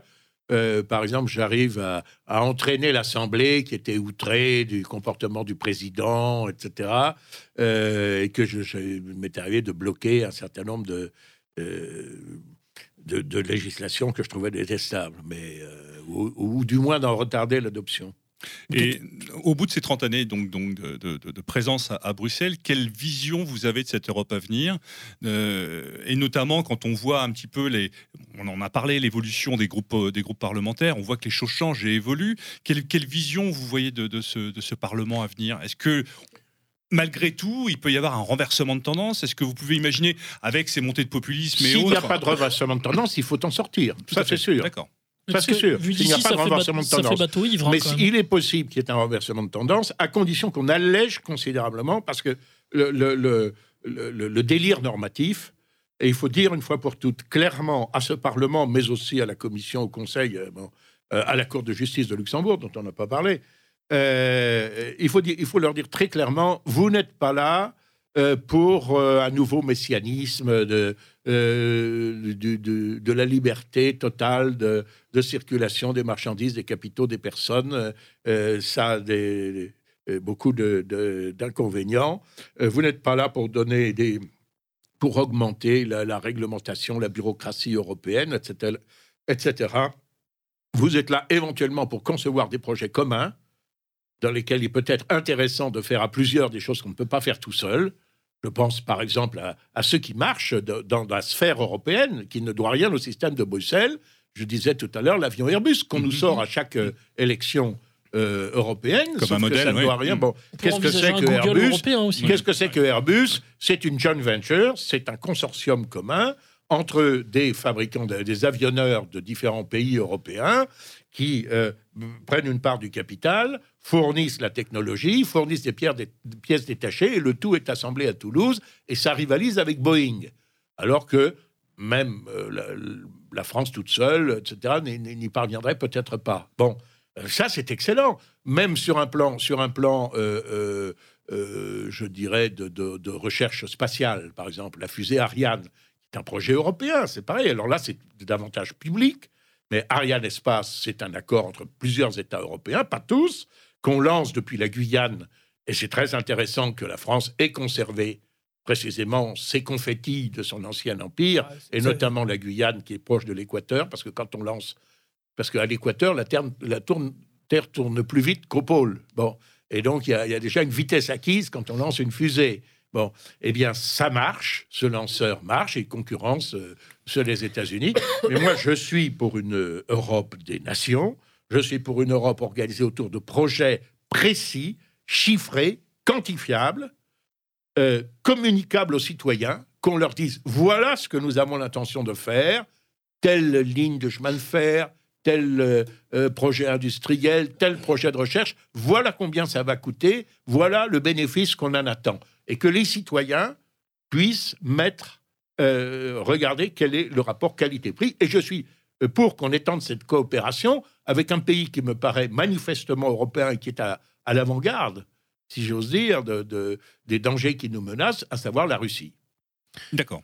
Alors, si jamais en fait on conserve ce Parlement, si je vous suis bien, en fait, le, il faut revenir au vrai principe de subsidiarité. Oui, mais et pas la subsidiarité telle qu'ils la conçoivent, qui, est, également euh, totalement l'inversion du principe. Parce que dans la novlangue, dans la novlangue, vous avez l'inversion des principes. On n'a jamais autant parlé des droits de l'homme pour, pour, pour, ne jamais autant mépriser la personne humaine ou le droit naturel. On n'a jamais autant parlé du principe de subsidiarité que pour euh, asseoir en réalité euh, la dictature des organisations supra-étatiques. Monsieur Gonny, je vous propose de, fermer cette parenthèse européenne pour revenir en France, pour parler un petit peu de l'actualité de, notre pays. Euh, la semaine dernière marquait euh, l'anniversaire, si on peut l'appeler l'anniversaire, cette première année du, mouvement des Gilets jaunes de grandes réformes attendent notre pays menées par le gouvernement, réformes sociales, notamment le chômage, euh, les retraites, ainsi de suite. Quelle vision vous avez de cet avenir qui semble quand même relativement sombre Et quelle analyse faites-vous de ce mouvement des Gilets jaunes? Ah, euh, je pense que c'est un sursaut un sursaut dont je ne croyais pas notre peuple capable, d'ailleurs. Euh, je pensais qu'il était tout à fait endormi, euh, anesthésié. Ça ne veut pas dire qu'il n'y a pas de souffrance. Tout à fait, oui. Mais, mais, mais la souffrance peut s'accompagner de la résignation. Et donc, c'est un sursaut populaire. Et à ce titre, ça me paraît extrêmement euh, positif. Je pense que c'est ce mouvement souffre de deux choses, principalement. la première, accessoire, mais quand même euh, capitale, parce qu'elle est utilisée par le gouvernement, ce sont les débordements des voyous de l'extrême gauche. Bon. Des casseurs qui cassent pour le plaisir de casser et que nous avons bien connus dans le mouvement national, puisque moi, quand j'ai commencé à euh, assumer des responsabilités, d'abord départementales, puis régionales, puis nationales au Front National, pratiquement euh, deux réunions sur trois que j'organisais étaient physiquement attaquées ou faisaient l'objet de tentatives d'attaque physique. Bon, c'est la raison pour laquelle, d'ailleurs, nous avions un service d'ordre. Et le tout était encouragé par les autorités, les, les Antifa, Black Bloc, etc. Moi, je connais bien ça. Il y avait une impunité. Hein. Et une assuré d'une impunité totale, alors que quand il y a un mouvement euh, nationaliste euh, radical euh, qui, qui déploie une banderole au-dessus d'un immeuble, les types se retrouvent en correctionnel et sont, sont lourdement condamnés, comme, comme d'ailleurs les, identitaires qui ont à Poitiers, euh, qui ont à Poitiers, et pas seulement à Poitiers, mais le col de l'échelle, voilà absolument, absolument, auquel j'exprime d'ailleurs totalement ma solidarité. Bon, euh, même si ça se déplaît à certains. Alors, euh, au, sein du au sein du, Rassemblement national, ça peut-être même, oui, peut-être même, peut-être même que tout le monde n'est pas d'accord. J'en sais rien, ça m'est égal. Moi, j'exprime en tout cas ma solidarité. Euh, ça, c'est le premier, le, premier, euh, le premier problème. C'est un problème très sérieux des Gilets jaunes, euh, parce que, évidemment, ces images sont utilisées. Je vois les faits auprès de ma propre mère, voilà, qui regarde BFM TV, qui voit les images euh, de ces beaucoup de gens qui sont des, des, braves gens, ou même des gens qui ont de bonnes idées, qui des idées de, droiture, etc., disent ah non, non, ça suffit, là, faut quand même arrêter, c'est plus possible, quoi c'est plus possible. Ces, ces, incendies, ces vandalismes, ces, destructions, etc. Bon. Ça, c'est le premier problème qu'ils ont, c'est un problème d'image. Le deuxième problème, à mon, à mon, avis, qui est plus fondamental, c'est que euh, la révolte en elle-même, ça n'a jamais abouti. Les jacqueries, tout ça, ont toujours été réprimés, mais même si leur euh, objectif était légitime. Et j'entends bien que les Gilets jaunes disent, euh, je, vois ça, disent, on ne veut pas faire de politique. On ne veut pas faire de politique. Euh, alors je, comprends que le rejet de la classe politique, je dis même euh, de ma propre formation, je peux le comprendre. Pourquoi pas? Nous sommes, pas, très loin d'être parfaits. bon, c'est un rejet politique, des politiques.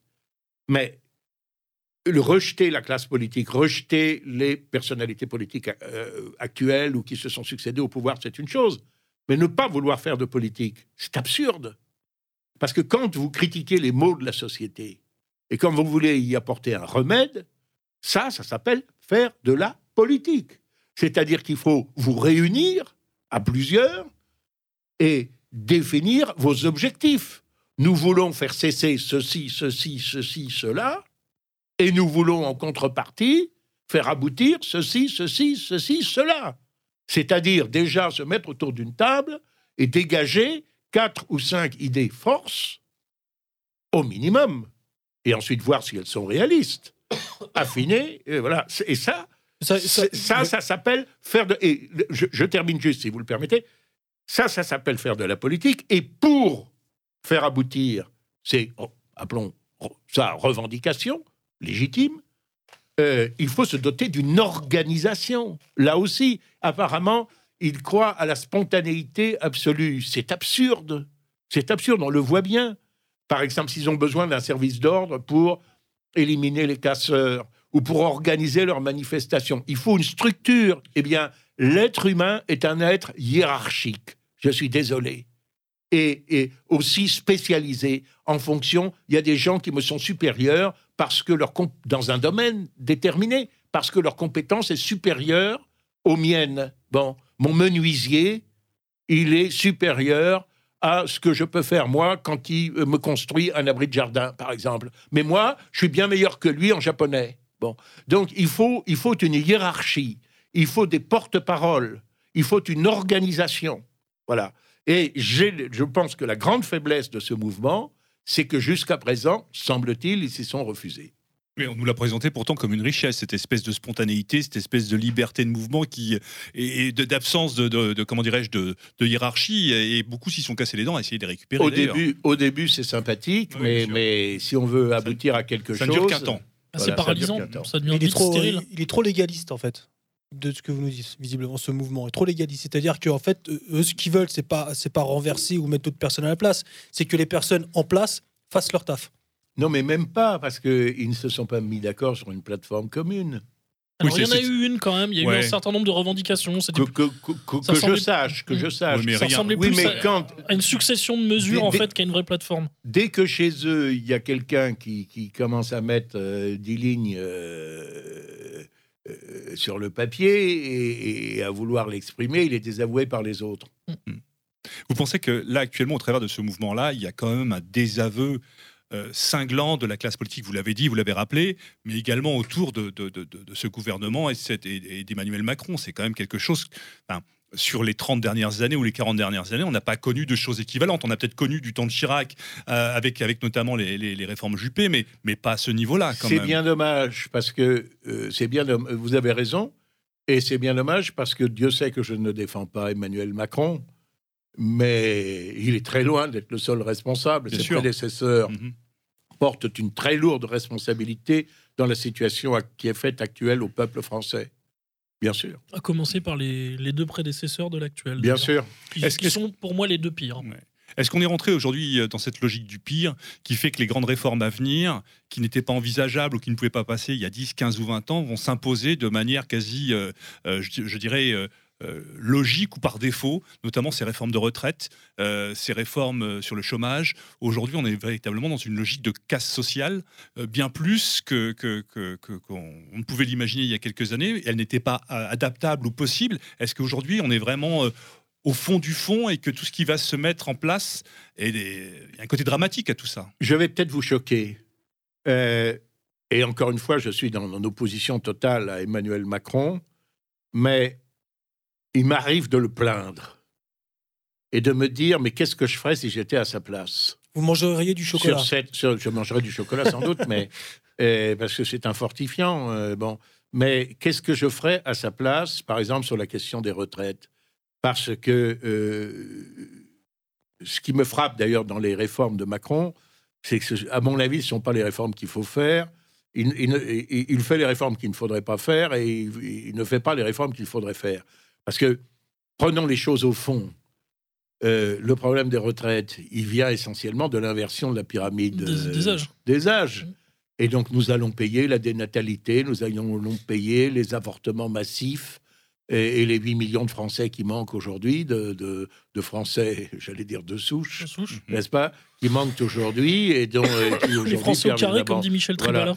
Et, bon, ben, il est certain que le système de retraite, que quand il y avait, quand il y avait euh, cinq actifs pour un retraité, euh, ne peut pas être le même que quand il n'y en a plus qu'un et demi par retraité. Voilà, alors que euh, alors, on peut discuter répartition, capitalisation, système par point, par point, ancienneté, âge pivot, âge limite, etc. Ben, tout- D'accord, de- tout ce qu'on veut, tout ça, ce sont des modalités. C'est de savoir à quelle sauce vous voulez être mangé. Mais si vous dites mais non, je veux pas être mangé, euh, bon ben là, il faut réfléchir un peu plus en profondeur. Bon, pareil en ce qui concerne le chômage. Nous avons euh, évoqué un certain nombre de causes du chômage. La cause principale du chômage, euh, c'est que toute initiative de création d'emplois en France est, à mon avis, paraly- euh, détruite par le fiscalisme qui spolie et par la bureaucratie qui paralyse. Cependant, que, encore une fois, on a ouvert nos frontières à la compétition de gens qui n'ont ni les mêmes normes ni les mêmes contraintes. Voilà. Bon, ben ça, si tant qu'on n'aura pas résolu ce problème, on peut toujours essayer de discuter, de savoir s'il faut que les gens, il faut les mettre en formation, ou s'il faut des emplois aidés, ou pas d'emplois aidés, parce que euh, ça sera mieux, ou, ou alors changer les modalités de l'indemnisation, etc. Tout ça, je, peux parler de tout ça pendant des heures. Je le fais quand je suis invité par LCI, par exemple, bon, pour commenter l'actualité. Je, euh, vais dire, je vais, je, vais dire ce que je pense sur ces, sur ces modalités, mais ça n'est pas le problème essentiel. L'immigration, c'est absolument pareil. La, la- dernière, euh, dernière euh, mouture que le gouvernement a trouvée pour donner satisfaction, semble-t-il, aux Français qui sont quand même excédés par tout ce qu'on sent monter, c'est de dire euh, euh, est-ce qu'on ne va pas interdire les listes euh, communautaires euh, voilà, interdire les listes communautaires, comme si c'était en cassant le thermomètre qu'on fait baisser la fièvre. Voilà. Bon, c'est évidemment d'abord tout à fait impossible, à mon avis, dans les... parce qu'à à partir de quel moment allez-vous décider qu'une liste est communautaire? Je parlais tout à l'heure du groupe démocrate chrétien, enfin, qui se dit tel. Euh, bon, est-ce que est-ce c'est communautaire après tout? Notez que il y a, y, a de- y a de joyeux francs-maçons là-dedans. hein. Il y en a un qui était ancien avocat, euh, homme charmant d'ailleurs, député, euh, député gaulliste, que, je, dont je savais notoirement qu'il était dans une loge. bon, et, et qui est toujours passé dans ce, dans ce groupe majoritaire. Alors je lui ai dit un jour, dites donc, je lui ai dit en- en prenant volontairement un ton faussement agressif, j'ai dit, dites donc, je vous soupçonnais bien d'être démocrate, mais chrétien, là, vous m'avez bluffé. Il m'a dit, il m'a dit, détrompez-vous, je servais la messe quand j'avais 12 ans. Bon, d'accord, ok. Bon. Il vous a pas dit quelle messe Oui, effectivement. ouais, ouais. Mais est-ce que Mais- vous êtes- est-ce que- est-ce qu'à votre avis, on est vraiment là en train de vivre un, un espèce de point d'orgue de- d'achèvement d'un d'un vrai changement de société en profondeur quoi? On passe vraiment à autre chose aujourd'hui. On Je- casse tous les ser- services sociaux, euh, l'immigration euh, a atteint des. Enfin, je veux dire, quand, quand- quand vous militiez au début des années 80, on, on était loin d'imaginer ce qui pouvait arriver aujourd'hui. Et ce changement je- Je ne sais civilisationnel. pas, moi, je vais vous dire, j'ai vu mai 68. C'était, on, on est- encore loin du compte, hein. On est encore loin du compte parce que en, termes en termes de violence, vous voulez dire en, en- en termes de, euh, en termes de violence, oui. Mhm. En termes de violence et en termes de paralysie du pays. Parce qu'en mai 68, vous n'aviez plus un train qui, qui bougeait, vous n'aviez plus une voiture qui circulait parce qu'il n'y avait plus, il y avait plus d'essence. Euh, euh, bon, enfin, aujourd'hui, euh, euh, tout le monde roule, on part en week-end, euh, etc. Enfin, si je peux encore. me permettre, Ouais. là, c'est- là, on parle d'un mouvement, les, les- les Gilets jaunes, ou en tout cas cette contestation sociale qui dure maintenant depuis un an, là où mai 68 a duré peut-être deux ou trois mois. On est quand même là sur, une, Oui, parce que les sur 68, un mal-être. parce que les visiblement. 68 arts, eux, sont au pouvoir. Oui, oui. Parce qu'ils ont réussi ce que ce que, à mon avis, tant qu'ils n'ont pas co- corrigé ce qui, à mon avis, sont leurs carences, que je, avec beaucoup de, de, de- euh, de- de- d'estime pour eux, je- des, vrais gilets jaunes, en tout cas, je, viens de- d'exprimer. Euh, tandis que les, les, les 68 arts, malheureusement, étaient beaucoup plus malins. Et monsieur, monsieur, monsieur Julie, euh, qui vendait un brûlot maoïste qui s'appelait Libération, il s'est retrouvé à, à la tête ensuite du- du- du- du- d'un journal qui est devenu le journal de la bourgeoisie. Anarcho-bancaire, comme disait Voilà. Et il se finançait par Rothschild. Voilà, bon, évidemment. euh. Alors, D'ailleurs, on pourrait dire par que exemple, je pourrais défaut- multiplier les exemples. Monsieur Cohn-Bendit, euh, ouais. euh, qui cassait, comme je le lui ai dit, au Parlement européen. Je vous signale d'ailleurs, allez- allez voir, mettez, tapez Golnisch Cohn-Bendit sur YouTube, vous verrez un, un échange assez amusant entre nous. euh, au Parlement européen, bon, qui cassait les élections au, au- au- au cri des, ou dont les amis cassaient les urnes euh, dans les élections universitaires au cri d'élection piège à con. Il est devenu un notable, d'abord à la municipalité de Francfort, puis un parlementaire euh, euh, allemand, puis un parlementaire européen, puis un tête de liste en France, etc. Et finalement chroniqueur à Europe 1, tout va bien. Alors, vous, je, je- Je suis Pardon, pas sûr que les gilets jaunes, je suis pas sûr que les gilets jaunes suivront tous la même, euh, ouais, pris le chemin de C'est suivre pas gagné, cette, ouais. Euh, je voulais justement dire qu'à mon avis, ce que vous pointiez tout à l'heure comme principal défaut des Gilets jaunes, ce sont, c'est justement un défaut 68 art. C'est-à-dire cette obsession de l'horizontalité, ce refus de la verticalité et de la hiérarchie, et euh, ce refus, euh, en fait, de- de- d'avoir un chef, finalement, puisque c'est ça, ou en tout cas un certain nombre de chefs des chefs. ou oui. deux figures euh, qui sortent euh, médiatiquement du lot, même s'il y en a eu quelques-unes, mais qui ont refusé d'ailleurs toujours d'assumer ce rôle-là. Ça, c'est un, c'est un pur défaut 68 art. Le, le spontanéisme aussi, dont on parlait tout à l'heure, Mhm. c'est c'est quelque chose qui a toujours oui, été oui, mis en avant. mais, oui, mais ils avaient, oui, les, les, les spontanéistes, si vous voulez, les, ce qu'on appelait les Mao Les ça, Spontex. les spontanéistes. Mais euh, je peux vous dire que les trotskistes, ils avaient une sacrée Il y avait hiérarchie, une hein, organisation. et une sacrée organisation. euh, et le camarade Konopniki, euh, au sein, le patron de l'Union des étudiants communistes, euh, aussi, il y avait la hiérarchie du parti, dont il s'est affranchi ensuite pour devenir chroniqueur à Marianne. Ouais, Enfin, ouais, bon. ouais. Vous, disiez donc que ces gens-là sont aujourd'hui au pouvoir. Moi, j'ai une question à, vous poser, avant peut-être de, reprendre d'autres euh, faits d'actualité, de revenir sur d'autres faits d'actualité. En supposant euh, que nos idées arrivent au pouvoir, il y aura une énorme contestation. Oui. On l'a vu déjà dans l'entre-deux tours de 2002, pour ceux qui s'en Ah souviennent. ben ça, je, je m'en souviens, j'étais Énorme. directeur de campagne. Énorme contestation euh, médiatique. parfaitement illégal d'ailleurs. Euh, tout- Ils ont euh, violé toutes les règles de loi. Il y Pousser les aura, enfants il y aura, euh, manifester. si, si, si, si nos idées arrivent au pouvoir, il y aura euh, une énorme. euh, il, y aura- il risque d'y avoir un grand regain de violence de la part de, tout, euh, tous les arabo-musulmans des cités, de toutes les racailles, mais qui peut être ça jugulé et, et contenu, euh, voire même éradiqué euh, rapidement si, euh, en l'occurrence, le, le Rassemblement national s'en donne la peine. Moi, euh, là où j'ai beaucoup plus d'inquiétude, c'est concernant tout l'appareil judiciaire. La magistrature, le Conseil constitutionnel, tous, tous ces organes-là, qui sont donc aux mains de, des, des postes 68 heures, en tout cas du, gauchisme, mettront systématiquement et sur des années durant, de manière, de façon légale, des bâtons dans les roues du parti politique qui sera au pouvoir. Est-ce que vous, vous avez, depuis le temps que vous travaillez sur ces idées-là, sur ce, que vous représentez ce parti, est-ce que vous, aurez, est-ce que vous avez une, euh, une solution pour remédier à, à un problème qui sera inévitable? Oui, il faudra faire quelques exemples.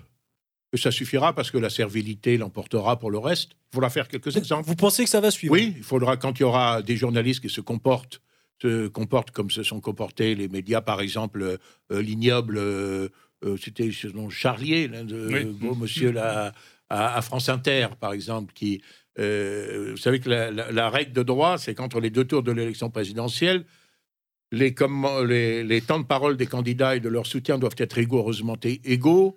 Et euh, les commentaires ne doivent porter préjudice à aucune des deux can- candidatures. Bon, euh, c'est-à-dire il y a une obligation de neutralité tout à fait exceptionnelle par rapport à la liberté éditoriale, entre, mais tout à fait légitime, entre les deux tours des élections. C'est la loi qui le dit en application de la loi organique, elle-même en application de la Constitution, le tout euh, faisant l'objet de, recommandations du CSA ayant valeur légale publiées au journal officiel. Bon, monsieur, monsieur Charlier, je crois que c'était son nom, je sais plus, euh, ou Carlier, Carlier. Ah, Guy Carlier. Carlier, Guy ouais. Carlier, ouais. Guy Carlier. euh, euh, euh, par exemple, dit bon bah euh, dans sa chronique à France Inter, Radio d'État, euh, je suis obligé de parler de la moitié du temps de Jean-Marie Le Pen. Alors il parle la moitié du temps contre Jean-Marie Le Pen, puis il dit je suis obligé de donner la parole euh, la moitié du temps à Jean-Marie Le Pen. Alors il passe, eh bien, euh, il, il- il- il dit Le Pen, Le Pen, Le Pen, Le Pen sur sur fond de Horst Wessel-Lied. Génial. Voilà, j'ai dit la moitié du temps. Bon, ben, euh, euh, il y aura des, quelques révocations. On va on fusillera personne. Euh, Il y, aura, y quelques révocations. Il y aura quelques révocations de peut-être le, le premier, le premier magistrat du syndicat de la magistrature qui va l'ouvrir à faire de la politique. eh bien, sa carrière va s'en sortir. Il n'y a, pas y a pas de raison. Je, je n'agirai pas par esprit de vengeance, mais par esprit de justice. Mais il y a le où le pouvoir premier un- recteur et les autres et les autres se coucheront. Mais il y a la possibilité Faites- pour un parti au pouvoir de mettre au pas un magistrat Les, les mêmes magistrats qui ont les mêmes magistrats qui ont prêté serment à Pétain, qui ont ensuite été dans les dans les dans les dans les tribunaux de l'épuration, euh, comme euh, voilà. Euh, donc euh, non, je, je n'ai pas d'inquiétude à ce sujet, d'autant plus que je pense quand même que nous disposons de la force publique. Et personnellement, si j'étais, si, puisque en- vous, vous- vous faites allusion à cette campagne de 2002 que j'ai très bien connue, puisque j'étais le directeur de campagne précisément, et euh, je peux, je peux, je suis persuadé que, et, et à, à cette époque-là, d'ailleurs, euh, Le Pen avait dit, si j'étais élu président de la République, euh, le Premier ministre, ce sera Bruno Gollnisch. Bon. Euh, je vous dis tout de suite, euh, ma femme n'est pas allée repérer la couleur des rideaux à l'hôtel Matignon. Nous savions que, nous savions que c'était serait difficile pour euh, euh, parler d'un euphémisme. Mais euh, si ça avait été le cas, je suis persuadé que nous aurions eu pour nous, si, le peuple français nous avait donné une majorité, il en était loin à l'époque, nous aurions eu pour nous la, la force publique. Et contre les troubles, nous l'aurions utilisée. Voilà. Et moi, je ne vous cache pas d'ailleurs que si j'étais ministre de l'Intérieur, je suis un homme très, je crois, euh, pacifique. Euh, je n'aime pas l'usage de la, de, de la force, de la violence, etc. Mais par exemple, les voyous qui, qui jettent des cocktails Molotov, moi, je, je donnerais l'autorisation de tirer à balles réelles. Je ne vous le cache pas. Parce que jeter un cocktail Molotov, c'est une tentative d'assassinat. Et une tentative d'assassinat particulièrement ignoble, ça veut dire essayer de faire griller vif quelqu'un. Alors, écoutez, dans ces conditions-là, voilà, il faut que la peur change de camp. Et, je ne crois pas, je ne crois pas d'ailleurs que nous aurions forcément face à une insurrection des banlieues.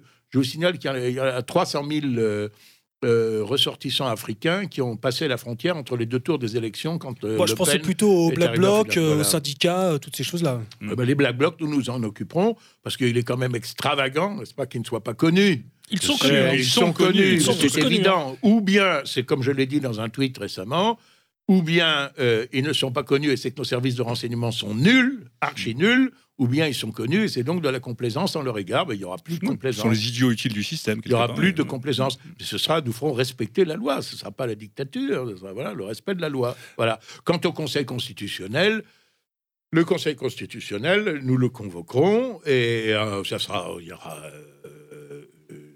Vous savez qu'il présente ses vœux au président de la République, euh, le Conseil constitutionnel. Il y a un petit discours à cette occasion, mais il y aura la réponse au discours du Conseil constitutionnel. Et la, réponse au discours du Conseil constitutionnel sera qu'on conseillera au Conseil constitutionnel véritablement de ne s'occuper que des vices de forme dans l'adoption des lois par rapport à la Constitution et d'arrêter de tirer de son chapeau de prétendus principes constitutionnels qu'il invente au gré de ses fantaisies et de sa volonté de pouvoir. Mhm. Et nous lui dirons que euh, cette évolution-là, elle est, eh bien, elle est regrettable, qu'elle suscite dans le peuple de nombreuses oppositions, et qu'après tout, si ça continuait comme ça, le Conseil constitutionnel pourrait bien disparaître, parce que la, Constitution, ça se change. Voilà. Bon.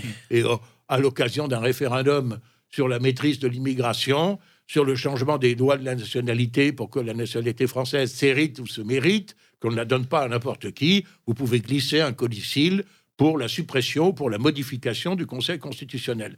J'ajoute que de surcroît, si nous étions au pouvoir, euh, si- en tout cas, si moi j'étais au pouvoir, je ne veux pas parler au nom de Marine Le Pen, je ne suis pas le président de ce mouvement, j'ai essayé de le devenir, mais j'ai échoué, et je, suis un homme loyal. Euh, je, vous signale que parmi les membres du Conseil constitutionnel, ils ne sont, pas- sont pas éternels, ils sont, ils sont nommés pour 9 ans, renouvelables par tiers, euh, un nommé par le, le président de la République, un par le président de l'Assemblée nationale, un par le président du Sénat. Normalement, le président de l'Assemblée nationale, le président de la, de la République, c'est de la même couleur politique. Éventuellement, le président de- du, éventuellement le président du Sénat. Ben, nous nommerons des, nous nommerons des, des, des- des juristes qui sont en phase, et il n'en manque pas, de, parmi les plus brillants et les, et les- et les plus indiscutables, qui sont en phase avec nos conceptions sur ce sujet. Je voudrais revenir sur. euh, pardon. Ouais, je voulais juste dire un dernier mot sur la justice aussi. Mhm. euh, Et ça fait en même temps un léger retour en arrière par rapport à la discussion sur euh, l'Union européenne tout à l'heure. Euh, il faudra quand même revoir aussi très clairement le rôle de la Cour européenne des droits de l'homme, la Cour de justice de l'Union européenne. Tout à fait. On en a déjà parlé ici avec l'ami Foxley lors d'un- d'une émission des Gabiers. Euh, ce qu'il faut savoir, c'est que la jurisprudence de la Cour européenne des droits de l'homme et de la CGUE s'influencent l'une l'autre et ont elles-mêmes des répercussions sur le droit français. Oui, mais malheureusement, et moi j'aimerais bien que les décisions de la Cour de justice de l'Union européenne, parce que dans l'affaire de mes assistants parlementaires, la Cour de justice de l'Union européenne a validé toutes les violations du- des principes généraux du droit auxquels c'est livré, et même de- des textes auxquels c'est livré euh, l'institution parlementaire, enfin la Mm. majorité, mais enfin qui parle au nom de l'institution, malheureusement. Euh, à commencer par l'inversion de la, la charge de la preuve, euh, par la, la- la violation du droit à être entendu, extraordinaire, euh, etc., etc. Euh, et moi, j'aurais bien aimé saisir la Cour européenne des droits de l'homme contre les décisions de la Cour de justice de l'Union européenne, mais c'est pas possible. Au-delà de ça, est-ce qu'il ne faut pas aussi, enfin, bon là, hormis bon cette cette affaire effectivement Cette des assistants parlementaires, hein, qui est une péripétie très en- très ennuyeuse et très embêtante, euh, dénoncer tout simplement, par exemple, la Convention européenne des droits de l'homme. Euh, sur certains points, oui, oui, je pense, oui, oui, euh, là, aussi, euh, là aussi, mais vous savez, les juges sont très sensibles aux répercussions qu'auront leurs décisions, répercussions sociales. Et alors pour ça, on sait que c'est plus facile. Il n'y a pas simplement la perversité, la partialité. On sait que c'est plus facile de taper, par exemple, sur des gens de droite que sur des gens d'extrême gauche qu'on s'attire, moins d'opprobre de la part des médias, qu'il y a moins de réactions, euh, que c'est moins brutal, que c'est moins violent, etc. Bon, mais euh, euh, des- ces magistrats internationaux, quand ils sauront qu'il y a un État membre, et même plusieurs, qui prennent ombrage de leurs décisions et qui envisagent de les renvoyer à leurs chères études en cassant la baraque, je pense qu'ils vont modifier leur jurisprudence et vont faire attention. J'en suis sûr. Ça va les aider à réfléchir. J'en suis sûr, je Mm. suis très confiant dans ce domaine. Encore faut-il vouloir Oui, exercer. c'est ça. Mm. euh, ok, faut-il vouloir exercer ses pouvoirs et non pas capituler systématiquement ou essayer d'amadouer en croyant qu'on élargit sa base, comme l'ont fait Chirac, euh, euh, Giscard d'abord, euh, Giscard en premier, euh, Chirac, euh, Sarkozy. Sarkozy, voilà, bien sûr, oui. J'aimerais voir avec vous un, un- euh, revenir un petit peu sur le un peu sur la politique politicienne. On a vu ces dernières années un, autour du mouvement En Marche notamment un, un changement de, de- de ce qui caractérisait euh, la vie politique de la Ve République, notamment euh, l'effondrement du Parti socialiste, euh, l'effondrement. Oui, c'est quand même, c'est quand même jouissif. Ah, hein. c'est plus a- que jouissif. On a quand même, on a, on a quand même quelques motifs de se réjouir. La- la- hein. la- la quasi- Bon, la quasi- de voir le PS à 6%, euh, La- la moi, quasi- j'aurais jamais cru voir ça de mon vivant. hein. Malheureusement, Glucksmann a été élu. hein. Ouais. Et le Parti communiste à deux, à ou deux, trois, voilà. euh, Donc, et puis, euh, et puis, bon. et puis les républicains euh, tombés euh, de leur euh, aussi. euh, on sent quand même qu'il y a, au, travers de, ces, mouvements, notamment à droite, il y a certaines volontés de reformation. On entend parler de choses à droite à gauche qui, euh, autour de cet espace libre que laissent la- la- le- le- les, républicains, à côté du Front National, du Renouveau National, euh, juste autour de Marion Maréchal Le Pen, on entend dire par exemple avec Philippe de Villiers, on sent que est-ce qu'il n'y a pas des choses qui sont en train de se mettre en place selon vous qui, qui pourraient faire de l'ombre et, et faire concurrence au travers de cette, de cette reformation politique qui est en train de se mettre en place? Le Front National est déjà un parti ancien. Euh, est-ce, quelle est votre analyse? Il y a quand même des choses qui sont en train de, de bouger, de se mettre en place. Philippe Popo Non, mais euh, je le souhaiterais. Est-ce qu'il y a un espace à droite là qui est en train Je de le se... souhaiterais vivement. Je le souhaiterais vivement. Je le crois absolument nécessaire. Je crois que nous n'arriverons pas au pouvoir sans des alliés. Et euh, d'une part, et sans avoir une politique plus inclusive. Et moi, j'étais euh, favorable à une telle euh, politique, y compris de prendre dans nos rangs. Ça s'est fait un petit peu avec les identitaires, quand même, et des gens comme Vardon, Mhm. etc. Bon, j'aurais souhaité aussi avec les gens de l'œuvre française. bon, et malheureusement, là-dessus, j'ai un différent, un désaccord avec Marine Le Pen. Bon, mais c'est encore une fois, je ne suis pas le président de ce mouvement. Bon, ou, d'autres formations politiques, peut-être plus radicales, mais dont je pense qu'elles elles gagneraient à, faire ce qu'ont fait les gauchistes en 68, c'est-à-dire à intégrer les formations qui, qui, sont susceptibles d'exercer effectivement le pouvoir. Bon. et aussi donc des alliés. moi, je suis pour. Alors, en ce qui concerne Marion Maréchal, j'ai beaucoup d'estime et de sympathie pour Marion. Mais je le dirais si elle était là, je ne crois pas qu'elle soit la Jeanne d'Arc que certains de nos amis euh, entrevoient en la plaçant. Parce que d'abord, je respecte ce qu'elle dit. Elle, a eu une expérience politique et euh, elle a souhaité s'en affranchir. Bon, et pour le moment, elle est engagée pas seule, avec d'autres, dont par exemple Thibault Monnier, avec mm-hmm. lequel j'ai déjeuné pas plus tard que ce midi. Vous voyez, euh, je suis la question. Et j'ai passé, et j'ai passé la soirée euh, en étant l'hôte euh, de euh, Monsieur Patrick Louis, qui était le secrétaire général de chez Philippe de Villiers. Vous voyez que j'ai et qu'il est, qui est toujours d'ailleurs en relation étroite avec Philippe de Villiers. J'ai tenté d'ailleurs à l'époque avec Marie-France Tirbois de, de, rapprocher Philippe de Villiers et Jean-Marie Le Pen. Je dois dire que j'en avais convaincu Jean-Marie Le Pen, c'est Philippe de Villiers qui a euh, reculé à l'époque en se disant mais si je, si je vais jusqu'au bout dans cette voie, euh, je, mes amis politiques chercheront à, m'éliminer, ce qu'ils ont fait finalement. Mhm. Oui, on Même bon, Rotaillot, pour le citer. Euh, en, l'occurrence. Mhm. Mais si c'est pas Rotaillot, ça, aurait été un, autre. Si ça n'avait pas été Rotaillot. Et, et donc, je, suis partisan de, cela. Je suis partisan de. J'ai dit à Philippe de Villiers, qui ne fait plus de politique et qui fait des choses admirables, notamment au Puy du Fou. Et ses livres aussi. Et ses livres et ses ouvrages qui sont excellents. J'ai dit à Philippe de Villiers, mais euh, puisque vous avez arrêté euh, le mouvement euh, pour les valeurs, au moins lancer un message lancer un message politique d'union, etc., euh, bon, euh, vers nous, malgré tout, puisque nous sommes quand même, euh, vous savez, c'est la loi, c'est la gravitation universelle, c'est quand même les, ensembles les plus importants qui sont en mesure et qui ont une certaine légitimité, à mon avis, en principe, pour attirer les autres. En tout cas, ça devrait être comme ça. Bon. Il ne l'a pas fait, je le regrette, peut-être n'est-il pas trop tard.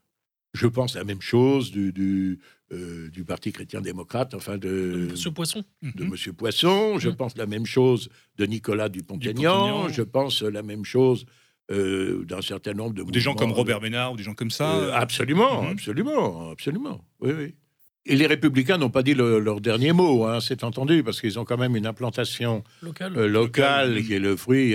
alors c'était il ne faut pas oublier que les Républicains, c'est le parti gaulliste qui s'est appelé UNR, UDR, RPR, euh, tout ce que vous voulez, plus euh, le parti centriste, l'UDF, qui est euh, lui-même une coalition du, parti radical qui a été dominant sous la Troisième République, des républicains indépendants qui étaient le parti issu du Centre national des indépendants, qui a été un, un parti qui a eu 150 ou 200 euh, élus, ou même davantage, euh, sous la quatrième République, et du centre des démocrates sociaux, qui était le parti démocrate chrétien euh, de Jean Le Canuet, etc.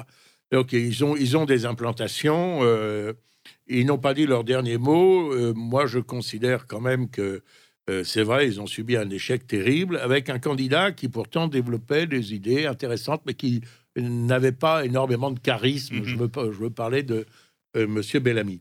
Bon, euh, je, crois que dans ce contexte, il faudrait effectivement que nous qui sommes euh, la, formation la plus importante euh, par la masse gravitationnelle, nous puissions attirer un certain nombre de satellites, en quelque sorte, mais, en leur faisant la place qu'ils méritent, hein, bien sûr.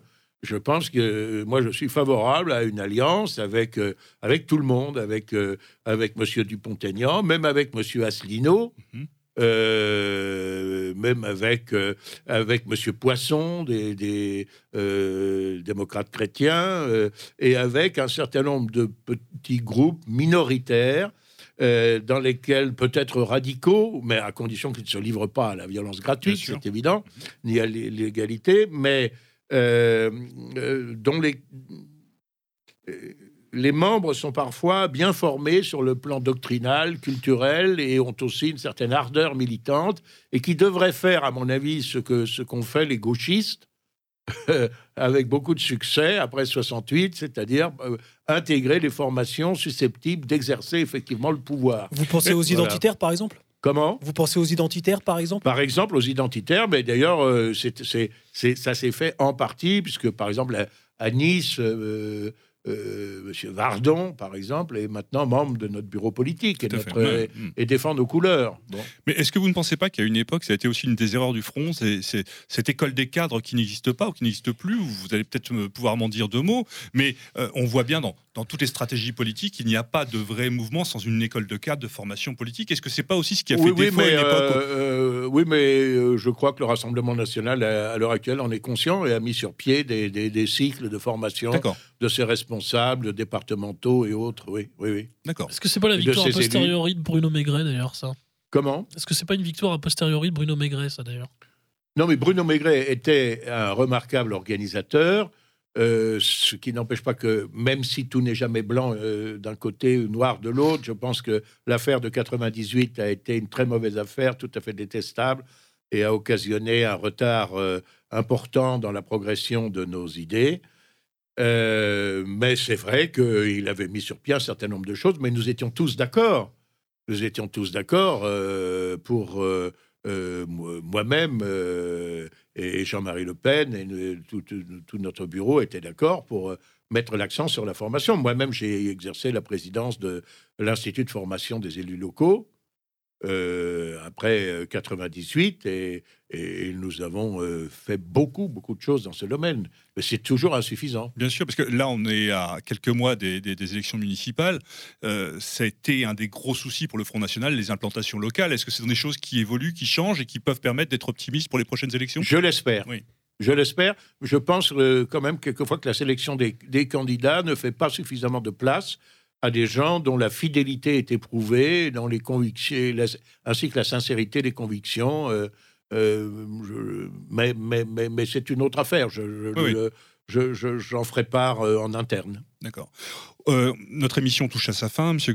J'avais, nous avions quelques, quelques petites questions concernant votre actualité, si j'ose dire. parce que vous êtes donc un un retraité de voilà de, Ah. de- de- donc vous occupez euh, je crois que nos, nos auditeurs sont sont curieux et seraient euh, très intéressés à savoir ce que vous devenez, quelles sont aujourd'hui vos, vos occupations. Euh, on peut signaler notamment que vous participez euh, tous les jeudis, je crois, à une chronique dans le journal Présent. Oui, le journal, exemple, me fait l'amitié de me laisser une page tous les jeudis.